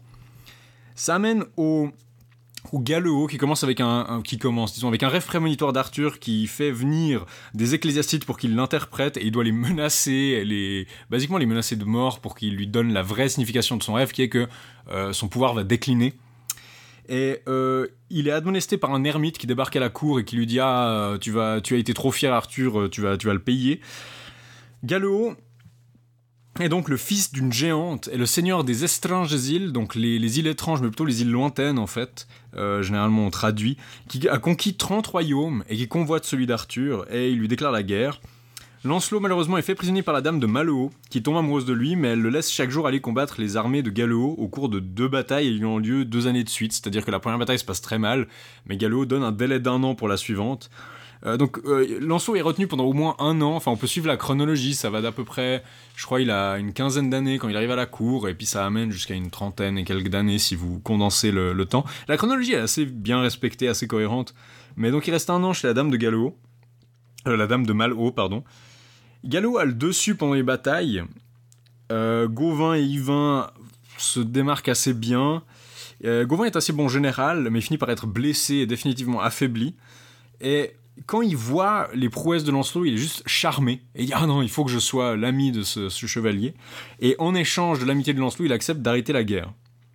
Euh, il aide ensuite Lancelot à s'engager dans une relation amoureuse à- secrète avec Guenièvre, tandis qu'il s'unit à la dame de Malo. Donc ils, ils font les wingmen l'un pour l'autre, où ils se, se avec une dame. Euh, il faut quand même dire que la relation entre Lancelot et Gallo, bon, elle est pas, pas sexuelle, mais il y a clairement une relation euh, homosociale assez forte où Gallo dit à plusieurs répétitions qu'il aime Lancelot plus que tout au monde et il dépérit quand il ne le voit pas, il a besoin d'être avec lui. Il y a cette espèce de triangle amoureux entre Lancelot, Guenièvre et euh, Gallo, c'est-à-dire que Lancelot va vivre avec Gallo et du coup Guenièvre et Lancelot dépérissent, puis ensuite Lancelot vient vers Guenièvre, c'est Gallo qui dépérit. Et euh, ça, ça ajoute un peu à la tension, même si forcément bah, il n'y a pas de, sexualité entre Lancelot et Gallo. Le conte revient à Gauvin qui rencontre Hector Desmar, dont on ne sait pas encore que c'est que c'est le fils de Ban aussi à la Fontaine du Pain. Pour donner une idée un peu du genre d'aventure qu'on voit dans cette histoire-là, euh, en fait, il y a énormément d'aventures secondaires de beaucoup de chevaliers. Donc, Gau- Gauvin délivre la dame de Roestock de son prétendant Ségurade, puis rencontre son frère Agravin qui est malade et qui peut être guéri que si on l'enduit du sang des deux meilleurs chevaliers du monde, et ça tombe bien, il le sera légèrement plus tard. Parce Tu que disais Gauvin, donc c'est la- Oui. Gauvin qui rencontre Agravin, euh, son, Oui. son frère. Et il doit être couvert du sang de Gauvin et Lancelot pour être guéri, et ce qui sera fait plus tard. Euh, le jeune Mordred est avec Acravin. Plus tard, Gauvin intercepte Lionel, qui est un messager de Lancelot de Gallo auprès de Guenièvre. et il, son cousin, hein, euh, Lionel donc de Gaulle. il obtient des renseignements sur Lancelot qui recherche. euh, Puis après, avoir soutenu avec l'aide de, de Girflet le duc de Cambénic dans sa guerre contre son voisin le roi de Norgal, il couche avec la fille du roi de Norgal. C'est assez marrant en fait. Il y a une scène où il va, enfin marrant, Euh, il, se glisse dans son lit la nuit et puis euh, il l'embrasse dans son sommeil un peu. Il y a une chambre avant la chambre de la fille du roi de Norgal qui est pleine de chevaliers qui dorment et qui sont censés la garder. Donc il va sur la pointe des pieds euh, euh, batifoler avec elle. Ce qui est assez intéressant par contraste, c'est ce qui se passe quand, quand, on fait le même coup, quand c'est une dame qui fait le coup à des chevaliers, c'est-à-dire que quand Lancelot est embrassé dans son sommeil dans le, dans le Père Lesvos, il le prenait assez mal. Et ici aussi, il y a une scène où il y a une dame qui euh, essaye de- de- d'embrasser Lancelot il, il- va basiquement la menacer de mort et brandir son épée, même s'il se rend compte que ouais, c'est peut-être pas adapté. Mais on voit, le, disons, la- la- la- l'absence de symétrie qu'il y a dans les relations en- entre hommes et femmes dans ces œuvres-là. Euh, Hector est prisonnier au château des Mares. Il se délivre en prouvant que la magnifique Hélène sans père est la plus belle femme que son mari Persidès n'est bon chevalier. Euh, Gauvin, armé d'Excalibur, affronte Lancelot euh, jusqu'à ce qu'ils se reconnaissent. Donc c'est un de ces combats où ils se, se disent pas leur nom et puis ils se tapent dessus jusqu'à ce qu'ils remarquent qu'ils se connaissent. Plus tard, Lancelot aide Arthur à vaincre les Saxons. Et elle délivre du château de la Roche, donc il y a une espèce de guerre contre les Saxons, euh, parce qu'Arthur est tombé bêtement amoureux de l'en- de l'enchanteresse Gamie ou Camille, et il arrive à se faire faire prisonnier par elle, euh, tout comme Lancelot Gallo, et euh, c'est Yvain qui doit gouverner les, troupes contre les Saxons, jusqu'à ce que quelqu'un réussisse à... Lancelot et Gallo s'échappent, ré- euh, qu'on réussisse à brûler les grimoires de Camille, en fait, ça met fin à ses enchantements, et elle se suicide en, en sautant du haut de sa tour. Mais donc là, vous avez quelque chose qui est pas très valorisant pour Arthur, où il se dit, ah, je vais aller, euh, je vais aller tromper Guenièvre. donc c'est même pas Arthur comme cette, ce roi bon qui est la victime de cet adultère terrible et qui est parti. Non, non, il s'en fout, il va... Il va... Non, Arthur, Arthur est assez mal, euh, mal servi par le, le Lancelot propre en tout cas. Ce qui enchaîne d'ailleurs un autre épisode où il se fait avoir, c'est la fausse Guenièvre, c'est-à-dire qu'il y avait eu une espèce de complot euh, pendant le mariage d'Arthur et Guenièvre pour faire croire apparemment à une fausse Guenièvre, mais le complot avait été déjoué ou quelque chose. Toujours est-il qu'il y a une autre euh, Guenièvre qui est aidée par le vieux chevalier Berthelet. euh, qui est une fausse Guenièvre qui affirme que la Guenièvre que le roi a épousée n'est pas, enfin que la Guenièvre qui est là n'est pas celle que le roi a épousée. Euh, et donc elle revient plusieurs fois, ses envoyés viennent plusieurs fois et Arthur dit il faudrait qu'elle vienne faire son, qu'elle vienne se défendre elle-même à ma cour à cette date-là. D'accord. Puis ensuite, pendant une partie de chasse, elle kidnappe le roi. Et puis du coup, elle se rend à la cour. Cash. Elle kidnappe le roi, elle l'enchante euh, grâce à des breuvages, des sortilèges. Elle revient à la cour quand le roi n'est pas là, puis elle dit On m'a demandé la justice et je la veux. Euh, et le roi est pas là, donc ils peuvent pas faire ça. En fait, il s'agit, cette fausse Guenièvre, c'est, elle a été engendrée la même nuit que Guenièvre quand Léodagan avait violé la femme de son sénéchal. C'est vraiment une demi-sœur de Guenièvre. C'est une demi-sœur de Guenièvre et puis elle est identique, cette espèce de, de génétique médiévale. Euh, donc c'est là justement où tout le monde est... Euh, Arthur décide finalement, parce qu'il est retenu par la, par la dame, d'aller faire juger l'affaire en Carmélide, parce que logiquement la Carmélide doit savoir laquelle est la vraie Guenièvre puisqu'ils la connaissent depuis plus longtemps. Sauf qu'ils font partie euh, du complot et du coup ils décident que, la, Guenièvre n'est pas la vraie Guenièvre, ce qui pourrait impliquer qu'elle va se faire écorcher les mains et brûler vive.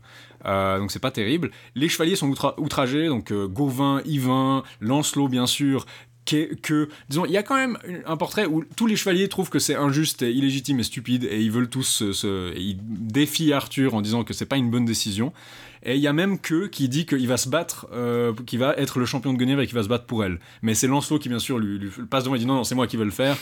Et puis après, euh, la cour de Carmélite décide, ce qui montre encore qu'ils sont déshonorables, ils décident que Lancelot devra affronter trois chevaliers simultanément. Puis monde est là, mais ce n'est, c'est du jamais vu. Puis t'es là genre, ouais, votre système judiciaire où littéralement, si tu peux battre des gens en duel, t'as le droit de faire littéralement ce que tu veux. C'est, c'est, c'est leur cour suprême, c'est littéralement de tuer des gens en combat singulier. Et là, ils sont là, non mais si c'est contre trois, ça va pas. Et c'est là justement l'épisode où je disais, dans certaines versions, Gauvin transmet Excalibur à Lancelot, ce qui laisse entendre que c'est lui qui défend vraiment la légitimité et le pouvoir du royaume au moment où Arthur est ensorcelé et donc euh, faillible. Et dans d'autres, c'est Gallo, parce que c'est lui finalement qui va, euh, héberger qui va héberger euh, Guenièvre et Lancelot pendant une période de quelques mois, quelques années, où Guenièvre peut montrer certains remords, et justement pendant qu'ils sont chez Gallo, ça pourrait être parfait en fait, parce que Guenièvre est avec Lancelot, Gallo est avec Lancelot, mais ils vont pas consommer véritablement leur amour quand ils sont chez Gallo, Guenièvre montre des remords, jusqu'à ce que euh, Berthelet et la fausse Guenièvre soient victimes d'une maladie qui est vue comme une espèce de punition divine à cause de leurs mensonges, et qu'ils confessent leurs crimes, puis qu'ils soient mis au bûcher, et que Guenièvre puisse revenir euh, chez elle. Mais donc, vous avez cette espèce de, de défense de Guenièvre par Lancelot et Gallo qui s'interpose là. Euh, Lancelot va partir pour libérer Gauvin, qui est prisonnier de Caradoc, qui est cette fois-ci un méchant seigneur de la douloureuse tour, qui n'est pas la douloureuse garde, attention. En chemin, il délivre le Val sans retour des sortilèges de Morgane, parce qu'il y a des gens qui ont eu des pensées infidèles ne peuvent pas en sortir. C'est-à-dire que si des amants euh, sont dans une relation où ils n'ont pas été complètement fidèles, ils en sont prisonniers pour toujours, mais comme son amour est exemplaire, et grâce à ses prouesses, il tue deux dragons basiquement à main nue, donc il y a pas mal de combats à ce moment-là, et des, gardiens qui sont sur un grand brasier. Il y a une ambiance très Dark Souls à ce moment-là, vraiment, beaucoup de feux, de dragons et de, de brasiers. Il réussit à délivrer tous les prisonniers, donc là on retrouve un peu... C'était un peu le motif qu'il y avait dans le Chevalier de la Charrette, Lancelot qui délivre les gens d'un endroit où ils sont prisonniers. Mais Morgane réussit à le capturer, à l'endormir par un sortilège. Depuis que la reine Guenièvre avait interdit à son neveu Guillamor sa liaison amoureuse avec Morgan, donc le neveu de Guenièvre, Guenièvre avait dit non, non tu peux pas coucher avec Morgan. Euh, Celle-ci détestait Morgan, la reine. Morgan, Morgan, c'est la même. hein, Morgan, donc, Morgan, ouais, c'est la, c'est la même. Souvent on dit Morgan, bon, on va dire, moi je vais dire Morgan. Elle accepte de laisser Lancelot poursuivre son chemin vers la douloureuse tour où Gauvin est prisonnier de Caradoc, mais il doit revenir se faire prisonnier après, puis bien sûr, comme Lancelot est honorable, il accepte. Lancelot tue Caradoc en duel, pas de bol, il délivre Gauvin et il revient se constituer prisonnier. Et Morgane se sert de ça pour euh, semer la discorde auprès de Guenièvre. C'est-à-dire qu'elle remarque que Lancelot a un anneau que Guenièvre lui avait donné. Ils avaient échangé des anneaux en fait. Euh, et elle se dit qu'elle va le voler, mais elle n'arrive pas. On sait pas trop pourquoi, parce que est là, non, je veux pas vous le montrer. Et finalement, elle réussit à le voir, et plutôt que de le voler, alors que bon, elle a des pouvoirs magiques, etc., elle en fait faire une copie, et elle l'envoie à la cour par une de ses servantes, dire à Guenièvre Voilà, Guenièvre, c'est l'anneau que tu avais donné à Lancelot, mais il n'en veut plus parce qu'il s'est repenti de votre relation adultère. Et puis du coup, ça, devrait faire un scandale à la cour, mais apparemment, personne n'y croit. Euh, Guenièvre arrive à se défendre, puis ouais, c'est n'importe quoi. Mais sauf que elle arrive à se défendre publiquement, mais en privé, elle commence à se dire Ah, Lancelot m'a a renié notre relation et m'a balancé. C'est pas très courtois, et du coup, elle lui en veut. Euh, elle finit par libérer Lancelot en lui faisant boire un filtre hallucinogène où il voit la reine le trahir et coucher avec un autre chevalier. Donc il voit la reine lui être infidèle et du coup il délire. Elle le libère à la condition qu'il ne retourne pas à la cour d'Arthur et qu'il ne voie aucun chevalier, qu'il fuit les autres chevaliers. Donc là, il y a une première recherche de Lancelot qui démarre, où Lionel, Yvain, Gallo et Gauvin partent à sa recherche, euh, et euh, Lancelot finit par obtenir sa libération en promettant à Morgane de plus approcher Guenièvre pendant un an. Plus tard, Gauvin et Yvain réussissent à le battre dans un tournoi, et Lancelot s'afflige de sa contre-performance, et il part du côté du Sorellois. Lionel entend, il a une espèce de rumeur qui lui parvient qui est que Lancelot est en vie, on commence à croire qu'il est mort même. Il accompagne Gallo en sa terre, et il y a des gens qui ont vu Lancelot qui était en mauvais état, c'est-à-dire qu'il avait bu de l'eau empoisonnée à une source et s'est mis à gonfler comme un ballon. C'est assez drôle.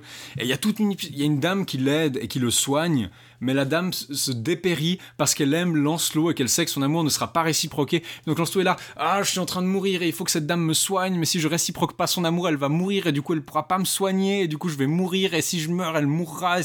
Et, du coup, il, doit trouver une espèce de si on veut, de faille dans ça pour pouvoir aimer cette demoiselle qu'il soigne sans rompre son vœu à Guenièvre de lui être fidèle. Et euh, ce qu'il arrive à faire, c'est que finalement la dame lui dit Ah, mais finalement, moi ça me pose pas de problème d'être chaste. Et du coup, ils deviennent bons amis, ils entrent dans une relation qui est finalement platonique, où elle dit Ah, on peut être ensemble comme euh, le son chevalier et pucelle, mais on n'aura pas de relation sexuelle, du coup ça devrait convenir à Guenièvre, mais pour le reste, je serai votre ami. Et elle le soigne, sauf que des gens ont vu que Lancelot était en très mauvais état, et la nouvelle euh, arrive à Gallo qu'il est mort. Euh, Gallo euh, a une ancienne blessure ou une, une blessure qui, qui- qui s'aggrave et il meurt en refusant de s'alimenter. Parce qu'il croit que Lancelot est mort. Parce qu'il croit que Lancelot est mort et donc que la vie ne, ne vaut plus la peine d'être vécue. Il y a énormément de scènes, je suis un peu passé, il y a une scène assez forte où quand Lancelot arrive avec Gallo en Sorellois, euh, je l'ai illustré d'ailleurs, il arrive à son château et il lui dit voilà c'est le château où je voulais, c'est le château de mon orgueil, où je voulais me faire couronner. Euh, il y a 130 créneaux et je voulais que si un jour j'avais conquis 130 royaumes, j'aurais pris les 130 rois que j'avais conquis, chacun avec leur couronne, et ils auraient été tous à côté d'un beau chandelier d'argent et moi j'aurais fait un énorme chandelier avec une couronne et je me serais fait couronner roi suprême de tous ces rois. Et il dit mais maintenant j'ai abandonné ça euh, pour toi Lancelot, puis Lancelot se sent un petit peu coupable parce qu'il se dit ah cet homme qui était si grand, si fort, si beau, si euh, euh, le- valeureux, Destiné à de grandes choses. destiné à de grandes choses, très proche probablement euh, d'Alexandre le Grand, c'est-à-dire euh, il y, a, y y quelques théories qui voient Gallo comme inspiré de ces, ces légendes médiévales sur Alexandre le Grand comme grand conquérant. En tout cas, un, un versant d'Arthur qui est parfois même présenté plus positivement que lui. Oui, parce que là, c'est aussi un élément qu'on a retrouvé chez Arthur, traditionnellement dans les, les conquêtes immenses d'Arthur, dans les brutes par exemple, la Mhm. tradition des brutes.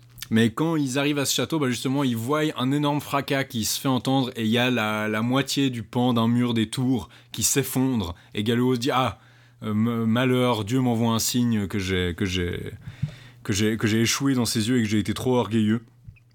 Et effectivement, ça pointe le début de sa, de sa chute. Il y a aussi une scène où il a une espèce de, ils vont regarder une espèce de prophétie, c'est-à-dire qu'ils font une espèce de rituel étrange pour savoir combien de temps Gallo va vivre. Et euh, il voit qu'en fait son temps est compté. Il voit assez vite. C'est cette figure assez tragique qui voit assez vite que son temps lui est compté.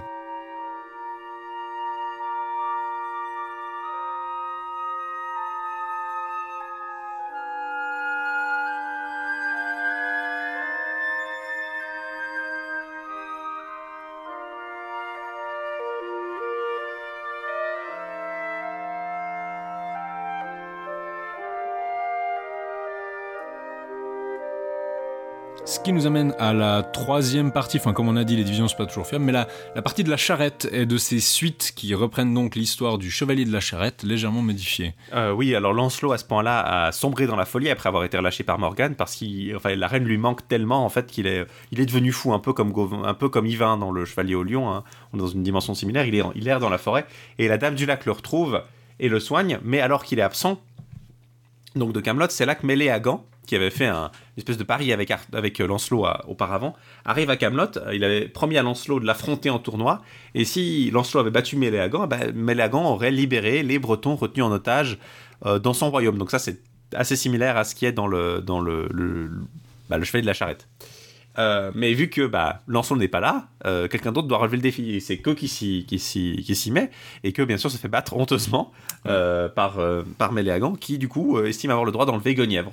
Je, je crois qu'il y a quand même une représentation de queue qui est en perspective légèrement moins vantard des braves, mais justement il a quand même quelque chose de preux dans le sens où il est pas très fort, mais il va quand même se mettre en danger ou se s'avancer pour. Disons, il est, il est, il est en meilleure position que dans, le, Voilà, dans les, les- les textes de Robert de Boran, il, par il exemple. là, il est pas aussi vicieux et méchant, etc. Mais il est quand même. C'est pas le meilleur chevalier. Voilà, c'est ça, il est, il est un de- peu bobet en fait. Il est plus, euh, il est plus hum, un peu con-con que. euh, ben, Même s'il garde des traits de son. voilà. En tout cas, toujours est-il que Lancelot maintenant est, est retour, est revenu, il, est- il poursuit Méléagant avec Gauvin, et il rencontre un personnage qui conduit une charrette, et c'est là que bah, de nouveau ils vont se voir offrir de euh, retrouver Méléagant en, en grimpant dans la charrette. Sauf que là, ils sont instantanément. Voilà, alors Gauvin lui ne veut pas, mais Pas de Lancelot. temps à euh, perdre. pas le temps de Lancelot le niaiser. il est dans la charrette.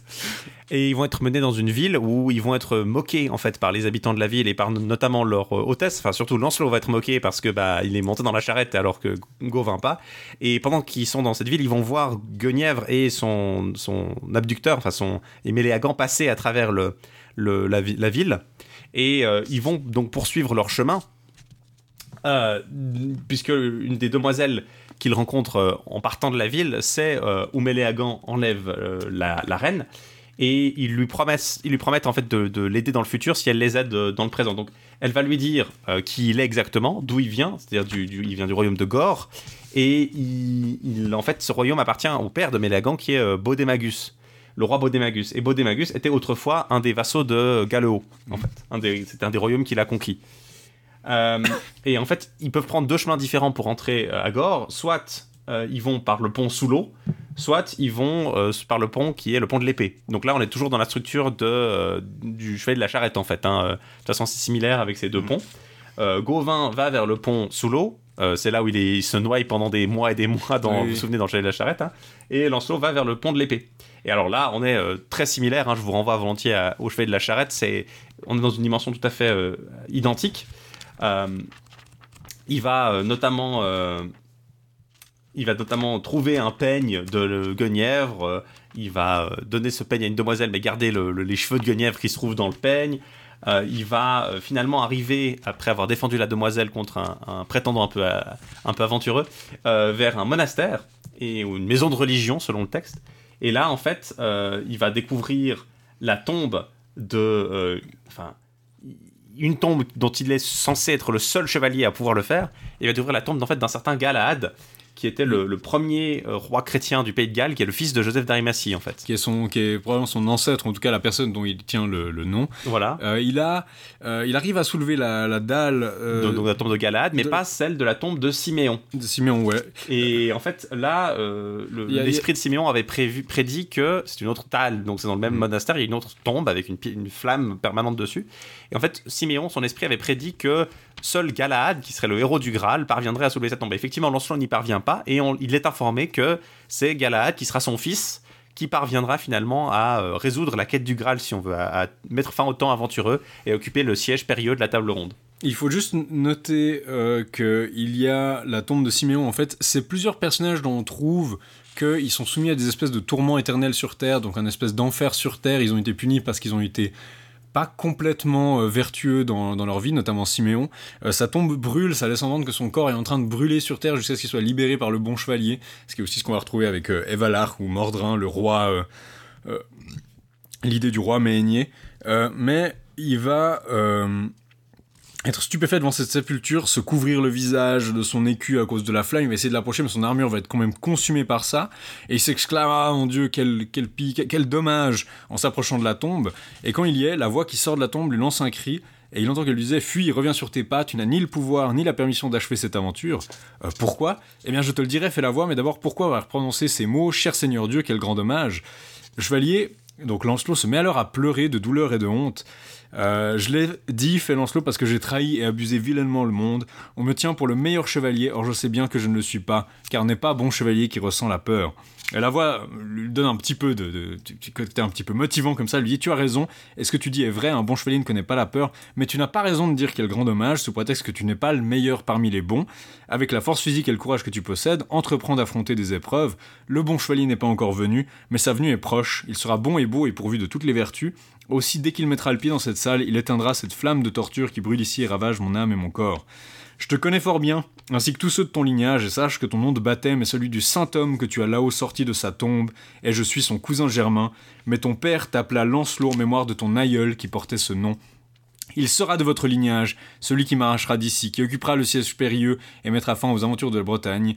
Le chevalier lui demande alors son nom. Donc, euh, je m'appelle Siméu, je suis le neveu, le nièce de Joseph d'Arimathie, qui apporta de la terre promise le Graal, en- Grande-Bretagne. Mais pour un péché dont je me rendis coupable, je suis tourmenté d'âme et de corps en cette tombe, car Dieu ne veut pas que je le sois dans l'autre monde. Donc, il y a l'idée que c'est des gens qui sont quand même, qui vont quand même accéder au paradis, mais comme ils sont pas complètement parfaits, il y a cette espèce de purgatoire sur terre où ils peuvent être un petit peu torturés, euh, jusqu'à ce qu'ils soient libérés par Galahad. Il y a aussi Lancelot qui va sortir euh, justement Hélène d'un bac d'eau bouillante. Il y a une tête qui est dans une espèce de fontaine bouillante qui va à moitié réussir à lever l'enchantement, mais c'est Galahad qui devra le sauver. Donc on a quelques événements comme ça qu'on va retrouver euh, ailleurs. Voilà, après cette aventure donc euh, dans ce monastère, il, continue son chemin jusqu'au pont de l'épée qu'il parvient à traverser donc de nouveau comme dans le, le chevet de la charrette. Et euh, depuis une tour, en fait, Baudemagus et son fils Mélagan voient en fait ce chevalier qui traverse le pont de l'épée. Et ils admirent euh, Baudemagus admire le courage de Lancelot en fait.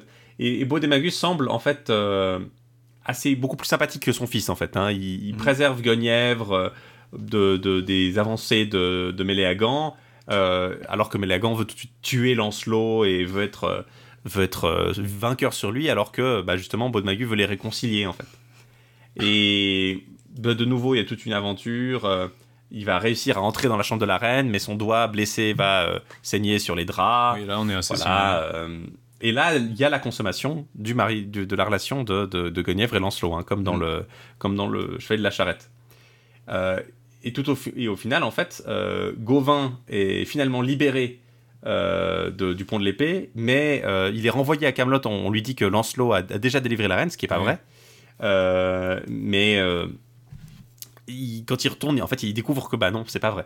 Et Lancelot est finalement réussi à battre. euh, alors, il y a de nouveau une histoire compliquée, comme dans le Cheval de la Charrette, que je vais pas vous résumer, mais en, en gros, euh, grosso modo, il parvient finalement à, à vaincre Méléagan euh, dans, un, dans un duel, en fait, euh, finalement, et le décapite, en fait, comme, toujours comme dans le Cheval de la Charrette. C'est très, très, très Mm. similaire, hein, ce passage. c'est- exactement le même. Il y a une différence, je crois, c'est que apparemment Baudemagu n'apprend pas immédiatement que c'est Lancelot qui a tué. euh, Enfin, la, la mort de Mélagan n'est pas immédiatement connue partout, Voilà. et du coup, ça va être encore un révèlement plus tard, justement. Oh, il, y a, il y a c'est- toute une aventure après qui va en fait euh, être celle où deux, deux morts sont apprises, où en retournant à la cour, euh, et au retour de Guenièvre, euh, il y a un, un chevalier qui s'appelle un, un chevalier rouge qui est le cousin de Baudemagus qui euh, avait accusé Lancelot euh, à Camelot d'avoir tué Méléagant par traîtrise.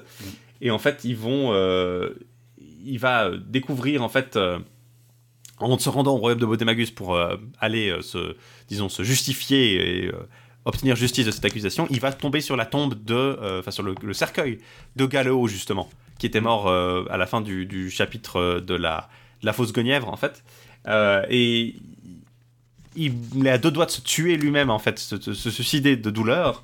euh, mais finalement va décider euh, de l'envoyer à la douloureuse garde pour qu'il puisse se reposer Oui, euh, et il- avec lui une fois qu'il serait mort lui-même. Il va se planter avec l'épée, mais il y a une demoiselle de la Dame du Lac qui débarque et qui lui dit non, ne faites pas ça. Et il dit ok. Et dans ce cas, il lui donne l'épée euh, de Gallo à transmettre à, à Bort euh, quand si elle le trouve. Et ensuite, il veut faire transporter le corps, mais il y a cinq chevaliers qui sont là pour garder le corps de Gallo et il les bat en duel. C'est une scène assez euh, disons, émotionnelle et violente et il tranche des bras et des têtes. Enfin, il, il- il- il se bat contre ces chevaliers qui veulent défendre son corps jusqu'à ce qu'ils finissent par admettre leur défaite et à dire qu'ils vont le transporter à la douloureuse garde pour qu'il soit enterré. Finalement, enterré avec lui, en fait. Il veut juste. Oui, il veut qu'après sa mort, bah, il sait que sa tombe sera à la douloureuse garde, donc il veut être enterré là-bas, avec Gallo. Euh, il va donc se rendre chez Baudemagu, il va notamment délivrer la sœur de Mélagan, qui était la demoiselle qu'il avait aidée plus tôt, qui va être brûlée pour traîtrise, probablement parce qu'elle l'a aidé en fait. Mhm. Et puis euh, finalement, le- l'accusateur euh, de, la, de la demoiselle est battu. Et le chevalier rouge, qui était donc le, le cousin de Mélagan, qui va être révélé comme, le, comme Argodras, je crois que c'est le nom du, du chevalier rouge. Et Lancelot va apprendre que en fait, Baudemagu ne sait pas encore que Méléagant est mort. Donc il va finalement battre d'abord, euh, il va essayer de battre le, chevalier rouge en le poursuivant après que ce chevalier rouge ait, volé sa propre monture et son armure. Il va rencontrer un chevalier noir qui va, euh, va l'aider. Euh, ils vont faire une promesse d'échange d'armure. Le chevalier noir va lui prêter son armure, mais à un moment, Lancelot devra lui donner la sienne. Et en fait, il va être aidé par ce, ce, C'est compliqué. Il va être aidé par un autre chevalier rouge euh, qui s'appelle Sir Aramante ce coup-ci. Euh, et ouais, c'est assez confus parce qu'il y y a ce Argo- il y a cette, euh, ce, ce Sir Argodras qui est poursuivi et puis un deuxième chevalier rouge qui arrive. Finalement, il va être, il va donc avoir l'aide de ce chevalier noir. Il va sympathiser avec le chevalier rouge également. Et finalement, il va se rendre à la cour de Baudemagu, qui ne le reconnaît pas parce qu'il il- il porte l'armure du chevalier noir. Et euh, il veut pas être reconnu parce qu'il il aime bien le roi Baudemagus et il va simplement lui dire. euh, il- veut pas lui dire en fait qu'il a tué son fils. Euh, mais euh, par contre, Baudemagu a quand même déjà des, des suspicions.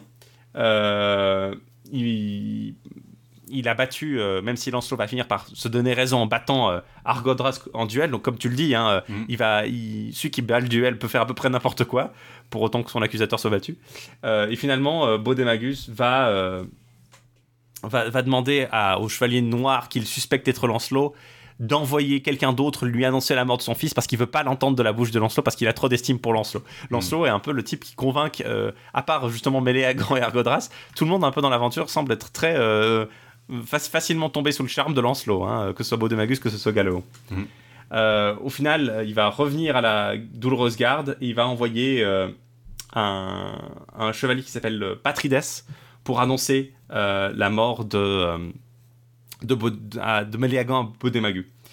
Et finalement, euh, bah voilà, ils vont.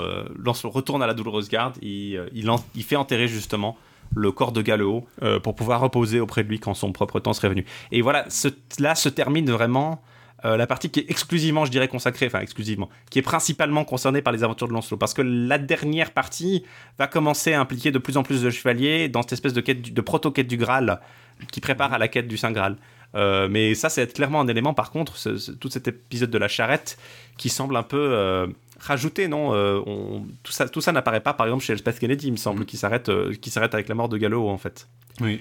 Donc c'est vraiment, c'est vraiment le plus frappant, je pense, dans l'épisode de la charrette, c'est vraiment à quel point on est vraiment dans la ligne de euh, chrétien, alors qu'auparavant pas vraiment en fait. L'histoire, toute l'histoire de, la mort de Lancelot, du père de Lancelot et son, éducation n'est pas euh, donnée tellement chez chrétien. Là, on rejoint vraiment le récit de chrétien pour une partie centrale. Euh, J'enchaîne peut-être maintenant avec l'aggravin, justement, ou la préparation à. Enfin, c'est pas toujours séparé de la même manière, mais euh, disons, ça disons, on commence avec euh, voilà, euh, la quête de, de Lancelot par les, par les 10. C'est-à-dire qu'il y a Gauvin et neuf autres chevaliers qui décident d'aller chercher euh, Lancelot. Ils échouent, ils se retrouvent à la Croix Noire pour avouer leur échec. Gauvin et Hector arrivent à un tombeau, notamment parmi d'autres aventures, où il y a une épée plantée dans le tombeau avec la pointe vers le haut, mais ils n'arrivent pas à, à vaincre les épreuves du cimetière, alors que le fils de la reine douloureuse, que la luxure empêche d'accomplir la quête du Graal, pourra accomplir celle-ci, donc on voit que c'est Lancelot. Gauvin arrive au château de Corbenic, donc le, château du Graal justement. Euh, Une colombe et un encensoir. euh, une colombe qui porte un encensoir traverse la salle, donc il a cette vision. Une demoiselle qui porte un calice somptueux apparaît, et les plats se remplissent de, nourriture. Il est obnubilé, disons, Gauvin, par la, la beauté de la fille, et il songe pas à poser de questions, du coup. Euh, la nuit, il doit affronter un nain, dormir dans l'hypérieux et combattre un chevalier. Il assiste de loin au culte rendu au Graal, donc il voit une espèce d'énorme lumière d'une pièce à laquelle il peut pas vraiment s'approcher, euh, pendant que le, Graal est servi et qu'on enlève les, les voiles du Graal et il y a la lumière qui en ressort comme ça. Il se réveille dans une charrette et tous les passants l'insultent, donc il est un peu, voilà, il se réveille euh, au loin euh, en ayant échoué. L'action passe ensuite aux, actions, aux aventures d'Hector, qui tue un, violeur en série, libère la nièce de Benoïc, Yvain récupère un palefroid, puis un épervier qui a été volé à des demoiselles, Mordred, Agravin et Gaëred, donc les frères de Gauvin, accomplissent quelques exploits euh, en essayant de retrouver Lancelot, même s'ils n'y arrivent pas. On raccorde avec le début du roman, Guenièvre envoie euh, sa cousine en Gaule pour supplier Viviane de venir à son aide. Entre-temps, euh, une messagère apporte à la cour de la part de Lancelot la, bonne nouvelle de la guérison de Lancelot. Sauf qu'il tombe de nouveau malade en buvant une fontaine empoisonnée. Donc c'est enfin, l'épisode dont j'avais mentionné avant, la fontaine empoisonnée. Ils arrivent à lui rendre visite pendant sa convalescence. Euh, une demoiselle amoureuse arrive à, le soigner, s'attache, elle prend la ceinture que Guenièvre avait donnée à Lancelot, donc ça va plus tard déclencher la jalousie de la reine.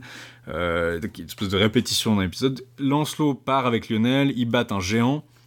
Il se réveille un jour et il il voit qu'il a été fait prisonnier par trois vieilles, qui sont la reine de Sorestan, qui a pas vraiment de nom, Morgane et l'enchanteresse Sibylle, donc trois sorcières, qui lui déclarent leur amour et disent Ah bah si tu veux être libéré, tu devras choisir une de nous. Haha, puis a genre Oh non, ces vieilles femmes, je suis fidèle à Guenièvre, je ne veux pas me, me donner à vous. Euh, c'est la fille du duc de Rochdon qui va le libérer, à condition qu'il lui évite le mariage avec euh, le prétendant qui lui a été assigné, en fait, le frère de la reine de Sorestan. Euh, mais donc, euh, il tiendra plus tard parole en l'aidant. Au tournoi de la harpe, il apporte son soutien à Baudemagu, dont la fille est devenue nonne. Il arrive à Corbenic, il réussit à tirer une demoiselle d'une cuve brûlante, c'est-à-dire qu'elle était dans une cuve qui bouillait comme ça, et Gauvin avait pas réussi à le faire, et il parvient à tuer un serpent, donc des épreuves qui montrent qu'il est quand même... C'est assez intéressant qu'on soit avec Gauvin qui passe le premier au château du Graal. Là, Perceval, Perceval va apparaître dans l'épisode plus tard, mais là, c'est vraiment Gauvin qui a les premières aventures. au Parce que. Perceval est trop jeune pour l'instant. On va voir plus tard l'arrivée de Perceval à la cour à la toute fin euh, de la Gravin, justement. On voit que Perceval a genre 15 ans quand il arrive à la cour, à peu près l'âge où Lancelot y était, mais il est plus jeune. Et ça pourrait donner, pour moi, ça donne un peu de crédit quand même à l'idée qu'à la base, il y avait euh, vraiment, ça enchaînait sur un Perceval. euh, on pouvait enchaîner éventuellement sur l'idée que Perceval était le héros du Graal après, quoi. Mm. Euh, c'est surtout c'est Gravin après, ou qu'il y avait des velléités en tout cas de, de rétablir Perceval dans le héros du Graal, qu'en fait ça aurait été un, un truc que Perceval aurait été conçu euh, secrètement par Lancelot des générations avant, ou je ne sais pas Mm. quelle, quelle bêtise. Il y a la... Donc il voit le cortège du Graal aussi, mais il questionne pas le roi Pélès qui héberge la cérémonie. Et la porteuse du Graal, la fille du roi, Hélène, s'éprend de lui, elle veut coucher avec lui, elle lui fait donc boire un filtre qui été préparé par sa gouvernante euh, Brisane, donc les gouvernantes intrigantes encore, ce qui fait que Lancelot la prend pour Guenièvre, c'est-à-dire qu'on lui dit « Ah, il y a une cabane là-bas, pas loin d'ici, où il y a Guenièvre qui va passer la nuit », et Lancelot y croit, et la nuit il couche euh, avec Hélène, et c'est Galade qui est ainsi engendré. Quand il se réveille, Lancelot est à deux doigts de la tuer en fait, parce qu'il se rend compte qu'elle lui « Oh non, elle m'a écarté de ma fidélité à Guenièvre », et comme il avait été mis à l'épreuve par une dame de Morgane aussi, qui euh, le tentait, et à chaque fois, Lancelot est à deux doigts de la, trancher en rondelles. Et puis il se dit, en fait, c'est peut-être pas très courtois, mais il est pas, ex- explicite- il est pas vraiment serein, et plutôt violent de ce côté-là. Lancelot sauve la demoiselle qu'il avait guérie de l'eau empoisonnée. Il apprend qu'Hector est son demi-frère, parce que c'est le fils euh, naturel, naturel du, du roi Ban. Euh, parce qu'il avait, il avait reçu un, enfin voilà, il avait reçu une espèce, il avait donné une espèce de bague ou quelque chose pour qu'on puisse le reconnaître quand il est grand. Yvain lutte contre Bord sans le reconnaître. Euh, il refuse le baiser d'une vieille qui, ce qui provoque le malheur du pays. Donc ça, c'est peut-être lié à certains mythes euh, irlandais ou euh, gallois où on a justement une vieille qui veut se faire embrasser. Généralement, quand on l'embrasse, elle devient belle. Donc on avait vu la femme du, c'était quoi le, dans le Perceval en prose, dans la seconde continuation, il y avait le Le motif de la Loathly Lady, tu veux dire Voilà, euh, là, et ça, ça, c'est quelque chose qu'on trouve dans. Sa femme est euh, laide, mais elle a- elle elle est trans- elle- on apprend que c'est un enchantement à la fin ou quelque ouais, il y a chose. quelque chose aussi dans euh, bah, le conte de la femme de Bath chez Mm. Chaucer, et plus tardivement le, le mariage de Sir Gawain euh, et de Dame Ragnell, euh, en anglais toujours. Euh, ça, c'est un motif assez, assez récurrent, effectivement.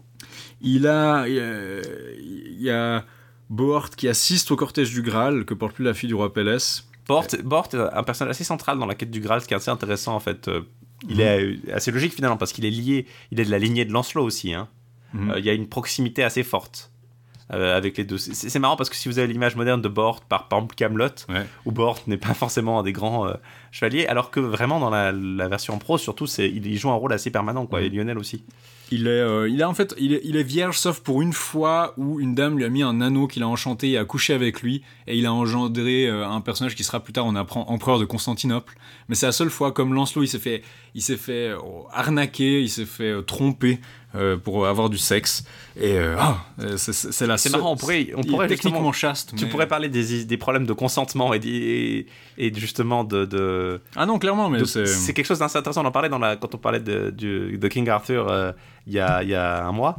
Bah, c'est un élément qui est assez récurrent finalement. Est-ce que l'autonomie Ah oui, non, non, corporelle dans- est dans- quelque chose qui est interrogé là-dedans La question de l'autonomie est interrogée pas du tout de la même manière pour les hommes et les femmes, c'est surtout justement quand l'autonomie euh, d'un homme est, est- est mise en question ou est euh, passée outre par des enchantements, que là, euh, il y a vraiment un problème. Les femmes, c'est un peu moins. Voilà, c'est ça. Ils relief. font pas la réflexion jusqu'au bout, hein, j'ai l'impression. Lancelot arrive dans un des épisodes qui, à mon avis, est un des, des plus drôles. Euh, c'est qu'il arrive dans une espèce de carole enchantée où il y a des gens qui, qui chantent et qui tapent du pied, qui tapent des mains et qui dansent en cercle. Et il, il est avec un valet, puis ils doivent aller faire des, diverses quêtes. Et puis il se fait avoir par cet enchantement et il se met à chanter, à taper des mains et à, à danser comme un, frénétiquement dans, la, dans le cercle en chantant Ah, qu'il est beau d'avoir des amours. Et donc il y a une chanson qui est un peu un thème euh, là-dessus. Euh, Lancelot réussit à briser le, sort quand il est mis sur un trône et couronné, puis on apprend que le sort avait en fait été mis en place euh, du temps de son père ou quelque chose, et qu'en fait la couronne lui revient. C'est la couronne de Ban qui a été apparemment enchantée ou maudite à ce moment-là. Et la statue d'un roi euh, tombe du haut d'une tour en se brisant, euh, ce qui fait que le maléfice se rompt. Il gagne également une partie à un échiquier magique, c'est un échiquier qui joue tout seul, comme on a déjà vu dans la seconde continuation de Perceval ou le Perceval en pro, un échiquier qui joue tout seul. Il arrive à le battre, et ensuite il le fait envoyer à la cour comme cadeau à Guenièvre, et tout le monde se fait battre à la cour, même Guenièvre, dont on nous dit que d'habitude c'est la meilleure aux échecs. Donc ça laisse entendre que euh, Guenièvre est la deuxième meilleure aux échecs juste après Lancelot, qui est le, le- le plus Dans, fort. dans le classement des grands maîtres. C'est euh, c'est très drôle parce qu'à chaque fois que quelqu'un joue à l'échiquier, quand il arrive à la cour, tout le monde se fout de sa gueule quand il se fait battre, et quand Guenièvre échoue, tout le monde se marre et dit qu'elle est, qu'elle est nulle. Euh, ils sont pas très charitables avec Ouais, ça. c'est- c'est pas un- c'est pas les disons le- le- les plus cordiaux avec leurs euh, personnages féminins dans le dans la version en prose. Donc il se fait euh, tabasser, fouetter et jeter par 30 chevaliers, euh, qu'il jette dans un puits où il y a des, couleuvres dedans, puis il y a cette idée euh, médiévale où a un serpent dans un puits, le puits est empoisonné, en fait le serpent exude du poison en permanence. Il se fait sauver par une dame qu'il sauvera plus tard. Il envoie une lettre à la reine qui lui dit qu'il faudrait qu'il participe à un tournoi où il va se battre avec Beau de Magu, t- de façon plus ou moins incognito, donc c'est le motif. Jusqu'à ce qu'Arthur lui demande de révéler son identité, et la joie est grande à la cour en dépit des blessures de Gauvin et de l'humiliation de tous les autres chevaliers de la table ronde, où tout le monde s'est fait un peu battre par ce chevalier mystère qui se trouve être Lancelot. Et on voit peut-être déjà une certaine animosité de la cour contre Lancelot, où Lancelot, ah, c'est, c'est ce type qui bat tout le monde, il est trop parfait, il est trop bien, et il y a une certaine envie de la part des autres chevaliers qui va jouer un rôle lors de la mort du roi Arthur, et qui peut expliquer une partie, disons, de, de l'animosité qui anime euh, la vendetta. Lancelot dicte ses aventures, donc il y a des espèces de paliers où quand des gens sont réunis à la cour, puis Arthur dit ah il faudrait qu'on mette ses aventures par écrit euh, pour la mémoire, qui font des espèces de pauses dans le récit, ce qui est le cas là. Euh, Lancelot part à la recherche d'Hector et Lionel, il y met Mordred, d'autres chevaliers enlevés, il massacre un chevalier brigand et un vilain qui lui réclament le prix d'un péage malgré sa noblesse. Donc là, il y a l'idée que oh non, mais quand même, je suis un chevalier, je vais pas payer d'impôts. Donc vous avez le petit pamphlet euh, sur le fait que les chevaliers ne devraient pas payer d'impôts. Il tombe de nouveau sous de nouveau sous l'emprise de Morgane qui veut vraiment ruiner sa relation avec euh, euh, Guenièvre, qui l'enferme dans une maison forte. Et par là, là, il y a un des épisodes qui présage la suite, en fait. Euh, c'est qu'il voit un artiste qui dessine l'histoire d'Aîné dehors. Euh, et il se dit, tiens, je vais je vais peindre mon histoire sur les murs de ma geôle. Et il se met à peindre des épisodes euh, de, ses aventures sur les murs pour passer le temps, pendant qu'il est fait prisonnier. Euh, et il peint notamment son histoire d'amour avec Guenièvre. Et Morgane se dit bingo, parce que ça, elle a une preuve, littéralement une confession visuelle de Lancelot sur le mur. Euh, je pense que c'est- la première occurrence de ce motif où quelqu'un est en prison et dessine une femme sur le mur et se met à l'embrasser pour. c'est parce qu'il fait littéralement ça, il embrasse les effigies de Guenièvre qu'il a dessinées. Euh, plus tard, dans La mort, le roi Arthur, en fait, Morgane montrera ses peintures à, Arthur comme une preuve de la trahison de Lancelot. Après avoir combattu Marabron, il délivre Lionel, il se rend à l'abbaye de Kellic sur la marche d'Écosse, il libère Gauvin. Enfin, tout le monde passe son temps à libérer tout le monde qui se fait faire prisonnier bêtement par d'autres gens. Euh, il n'arrive pas à faire cesser de bouillir la tombe, euh, la- la fontaine où la tête de son grand-père est en fait.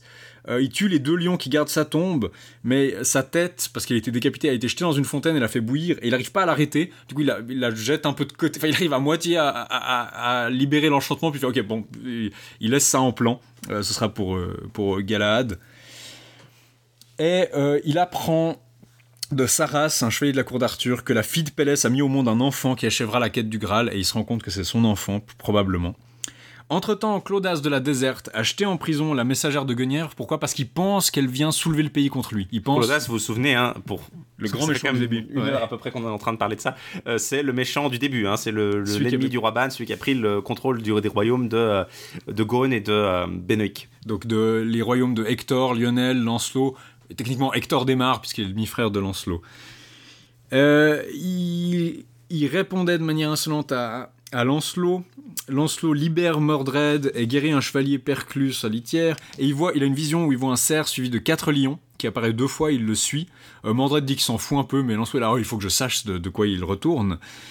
Un religieux fait une prophétie euh, que j'ai aussi illustrée où il dit à Mordred, euh, il parle de sa naissance illégitime et il lui dit ah mais tu crois que tu crois que le roi tu crois que ton père c'est le roi euh, Lot, mais en fait pas du tout. Ton père c'est Arthur. Enfin, il le dit à demi-mot en fait que, son père c'est euh, c'est Arthur et qu'il est le fruit d'une naissance incestueuse. C'est jamais dit explicitement, mais on arrive très vite à- à mettre les pièces ensemble.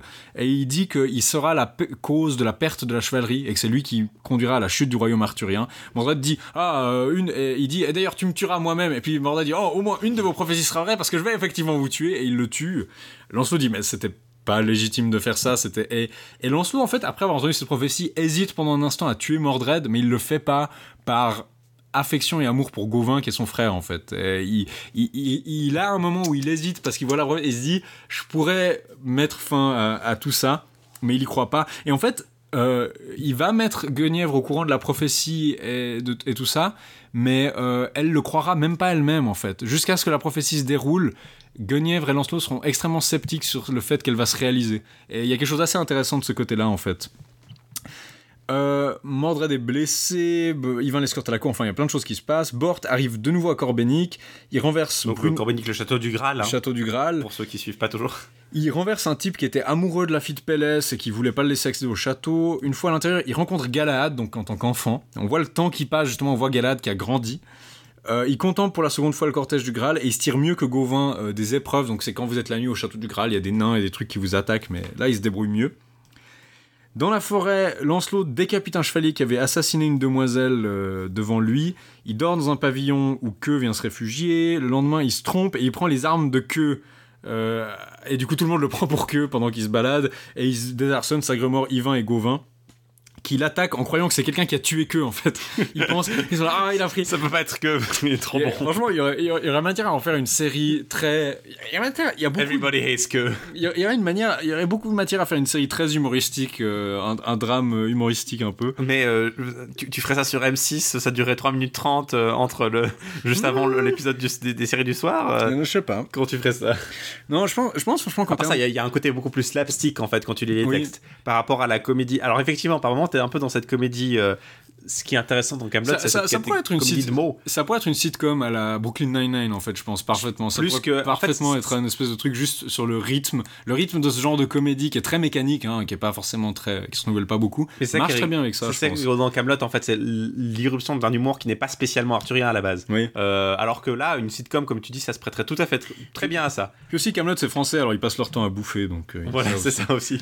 Beaucoup plus d'ailleurs que dans la. Écoutez les- notre les- discussion avec euh, Justine Breton sur- où l'on parle de Camelot et de son dans livre notre, sur Camelot. dans notre dernière série euh, numéro 2.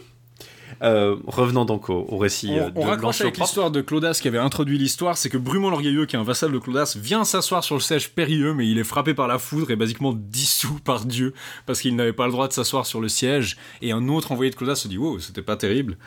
Euh, Et du coup, Guenièvre met au courant Lancelot des injures de Claudas, qui lui a manqué de respect et a emprisonné une de ses émissaires, et il Lancelot se décide à aller combattre, et Arthur euh, l'aidera, euh, mais Claudas obtient l'alliance de Rome, donc vous avez déjà un présage de la guerre d'Arthur contre Rome, parce que Claudas est allié avec Rome. Et du coup, il y a cette guerre en Gaule, euh, cette campagne en Gaule, où les Bretons débarquent en Flandre et ils remportent des victoires. Baudemagu est blessé, fait prisonnier par un autre fils de Claudas. Euh, grâce à Bohort, les chevaliers réussissent, à, en sans parler du château du corps, ils, mettent ils, assiègent Gaune, qu'une armée romaine essaye de briser le siège, la bataille s'engage, Claudin est fait prisonnier, on l'échange contre Baudemagu, donc un échange de prisonniers. Arthur décide de traverser la Manche pour conquérir la Gaule et la donner à Lancelot, en dépit des prétentions de Frol d'Allemagne, et il tue Frol d'Allemagne en combat singulier, ce qui est un présage de son combat contre le roi de France. Euh, mais il, il réussit à faire donner. Euh, il réussit à recevoir ces villes pour lui, mais Lancelot et ses parents refusent d'y régner parce qu'ils veulent continuer à être chevaliers errants, en tout cas pour un moment. Mais donc, euh, le nord de la Gaule vient sous la domination d'Arthur. Donc, vous avez un peu euh, cette. C'était normalement dans l'histoire Rea Regum Britannia, c'était vraiment la fin du royaume arthurien où il faisait ses conquêtes. Bah là, en fait, ça se passe avant la quête du Graal, avant même ça. Vous avez euh, Arthur qui met un pied euh, sur le continent, ce qui nous amène à l'entrée en scène du troisième, euh, du troisième euh, de- du trio qui va conquérir le Graal. C'est en fait euh, Perceval. C'est assez proche de ce qu'on avait euh, chez Chrétien, même si un petit peu différent. Euh, Agloval rend visite à sa mère. Et il fait la- donc euh, le, le frère de Perceval, Frère hein, de qui est Perceval. intervenu déjà euh, au début de l'épisode d'Agravin. Puis il voit euh, Perceval, apparemment il le connaissait pas plus que ça, il le voit et il se dit, Ah, on devrait peut-être aller euh, le faire adouber.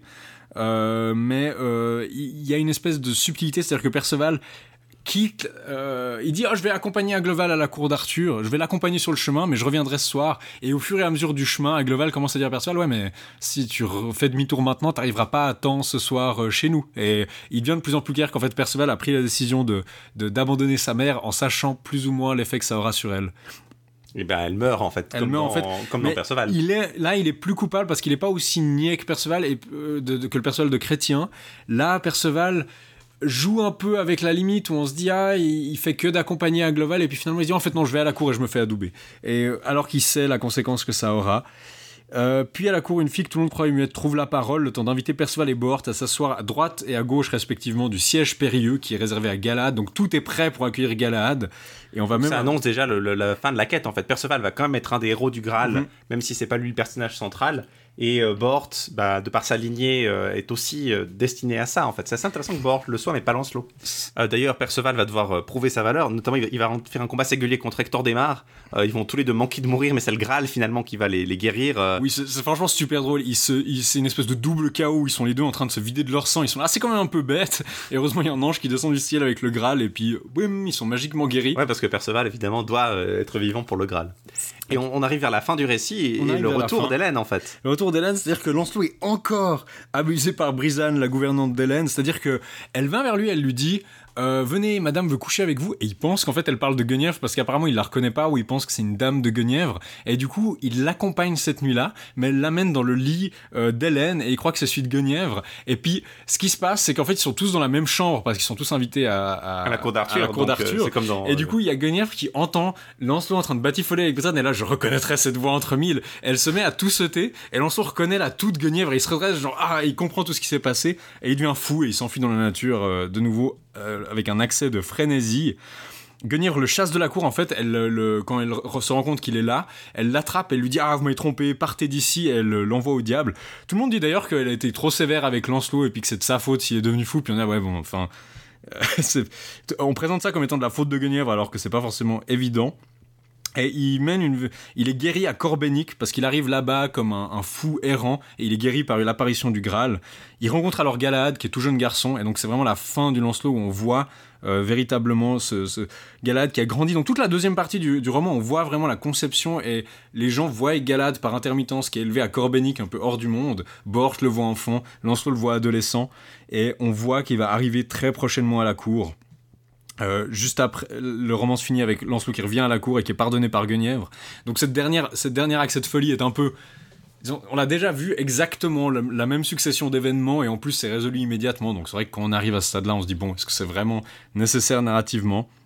Mais euh, on a véritable et c'est là là-dessus qu'on conclut et qu'on va pouvoir immédiatement enchaîner sur la quête du Graal et je pense que c'est assez évident que cette dernière partie a vraiment été rédigée en dernier pour raccorder à la fin du cycle on n'est pas Parce qu'il n'y a pas de fin.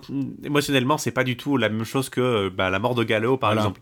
Euh, tout le, même le rajout de la quête de la charrette, par exemple, fait très euh, semble être là juste pour renforcer le- la liaison avec Chrétien, mais autrement, il n'y a pas, y a pas le même cœur narratif en fait.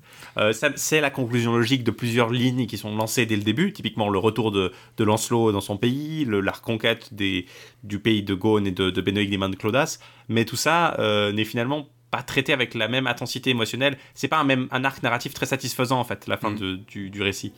Euh, ça semble, ça a vraiment une fonction très particulière qui, qui, va conduire finalement à cette, cette structure un peu étrange en fait de la fin du récit.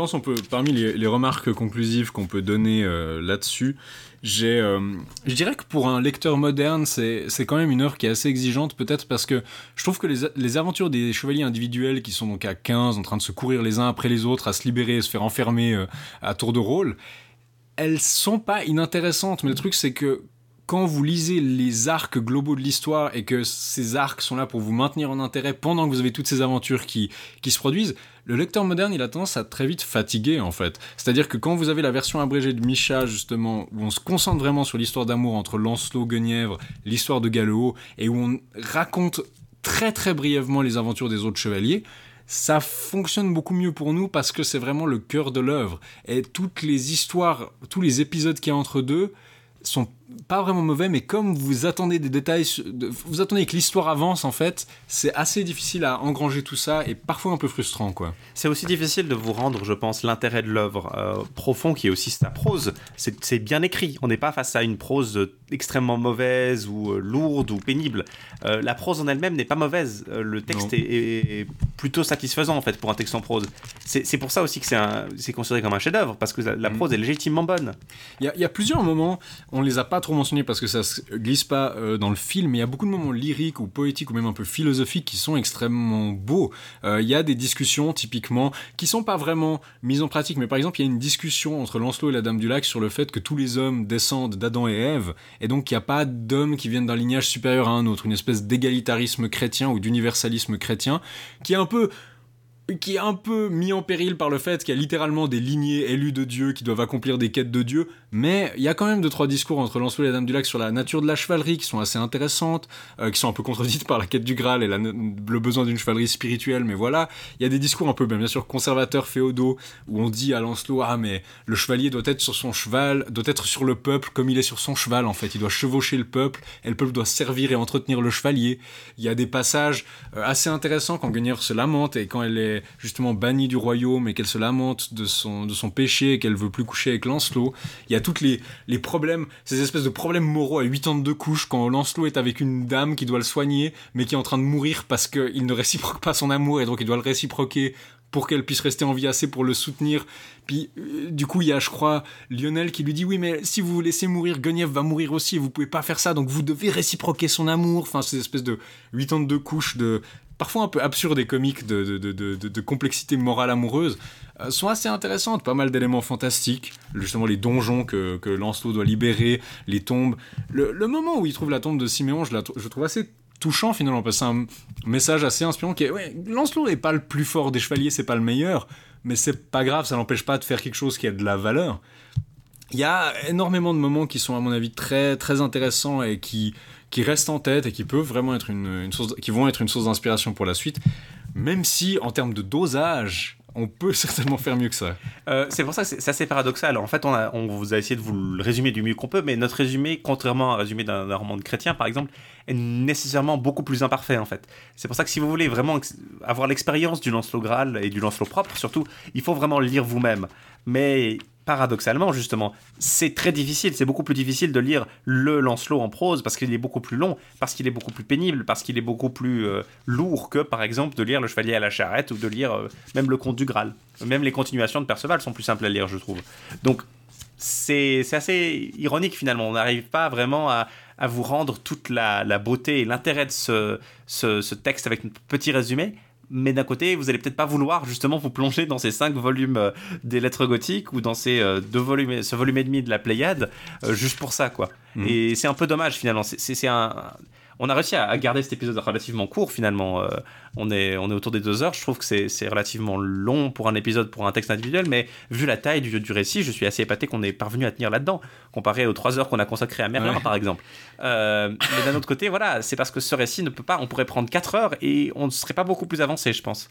Euh, on aurait pu vous résumer le truc beaucoup plus littéralement, vous passer beaucoup plus de temps, vous aurez peut-être pu comprendre un peu toutes les. On a fait des références peut-être un peu abortées, euh, euh, qui, qui vont être. ouais on a fait ça un peu dans le désordre et pas complètement et c'est vraiment un carnage mais on peut pas voilà, on pourrait passer 5 complet. heures dessus et vous n'aurez pas une, une idée beaucoup plus claire en fait du Voilà. récit. C'est un peu un de ces récits à, à fractal comme ça, qui, qui, qui vont être, disons, de se développer de plus en plus, plus vous plongez dedans.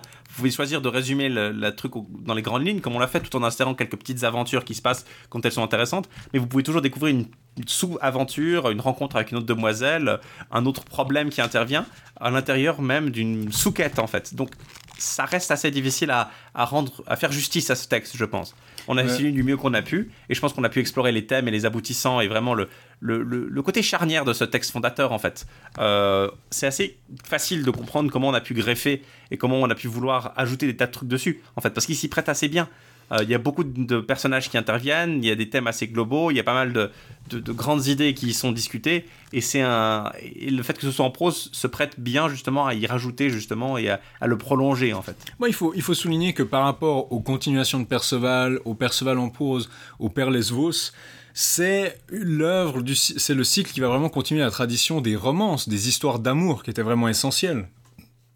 On a vu avec Marie de France, on a vu avec l'histoire de Tristan et Iseux, on a vu avec Chrétien de Troyes avant ça, que c'était une part essentielle de ce type de littérature et que dans les œuvres qui sont vraiment centrées sur Perceval et dans la quête du Saint Graal aussi, ça passe vraiment au second plan. Et le génie du Lancelot, je dirais, c'est d'avoir mis ensemble l'histoire d'amour de Lancelot et Guenièvre en opposition avec la quête du Saint Graal qui est vraiment spirituelle et d'en faire en plus le ferment de la discorde qui va mettre fin au royaume arthurien. Et ils ont vraiment mis ensemble le versant spirituel du conte du Graal qui a été plus ou moins inauguré par Chrétien, les continuations, le, la tradition des romances, les histoires d'amour et la tradition de la chute du royaume arthurien dans des batailles. Et ils vont vraiment assembler les trois ensemble et c'est vraiment quand on pense légendes arthuriennes, généralement aujourd'hui, les fans actuels de légendes arthuriennes, c'est ça qu'ils adorent en fait. La... Cette combinaison des trois. Cette combinaison des trois. Et, je pense effectivement, c'est là que c'est intéressant, c'est que d'une façon que le, le, le, Perceval en prose de, de, du manuscrit de Modène, par exemple, ne parvient pas du tout à le faire en fait. Mm. Euh, c'est pas, euh, on n'est pas du tout dans cette dimension euh, multiple.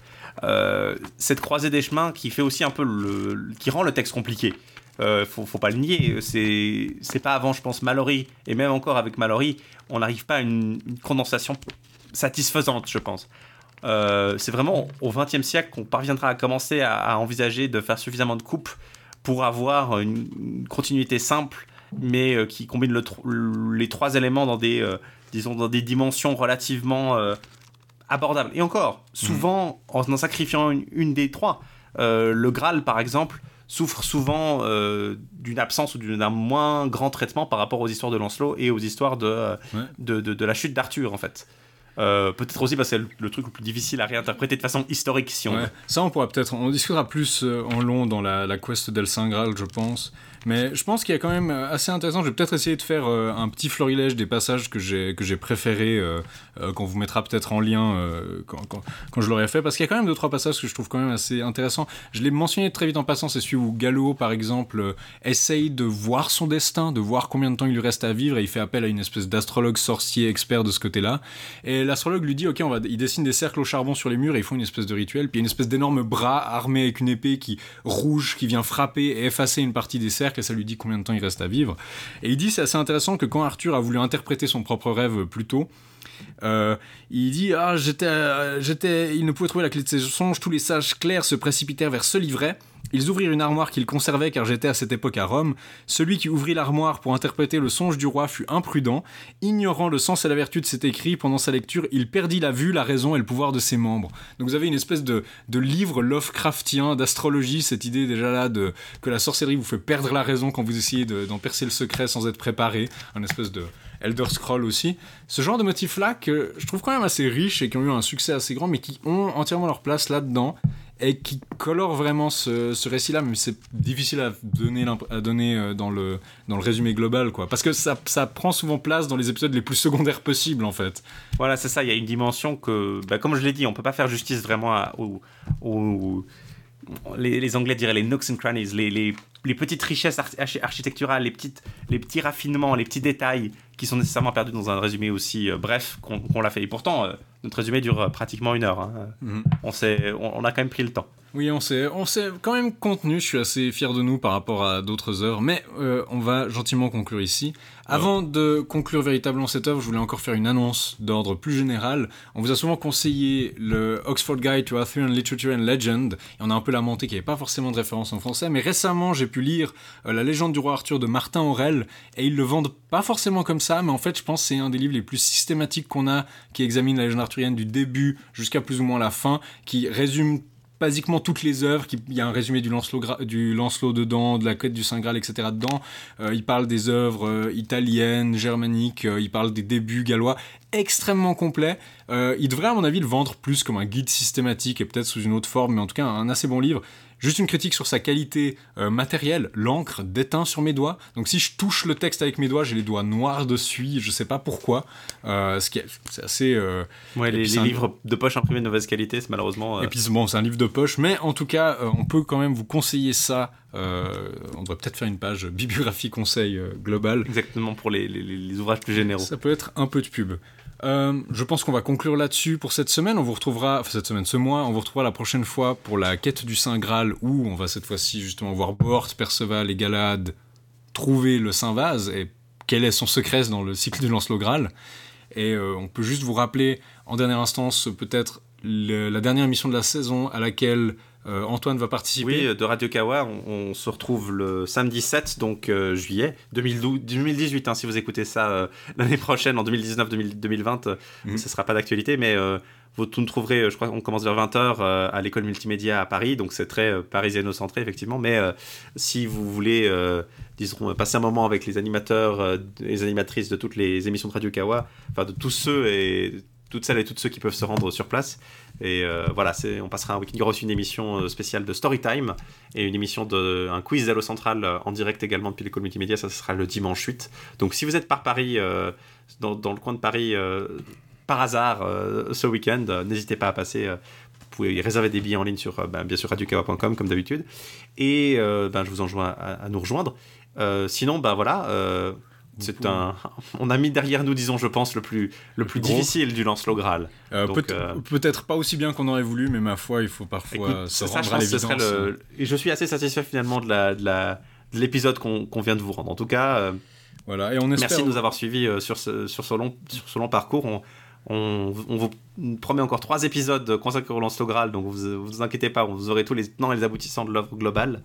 On reparlera peut-être un peu moins des détails bibliographiques euh, les prochaines fois aussi. Euh, et on vous dit à la prochaine fois, si on arrive à rentrer vivant, euh, respectivement d'Angleterre et de Paris, euh, on vous retrouvera le mois prochain. Et on vous dit à très bientôt. Et rappelez-vous, la quête continue.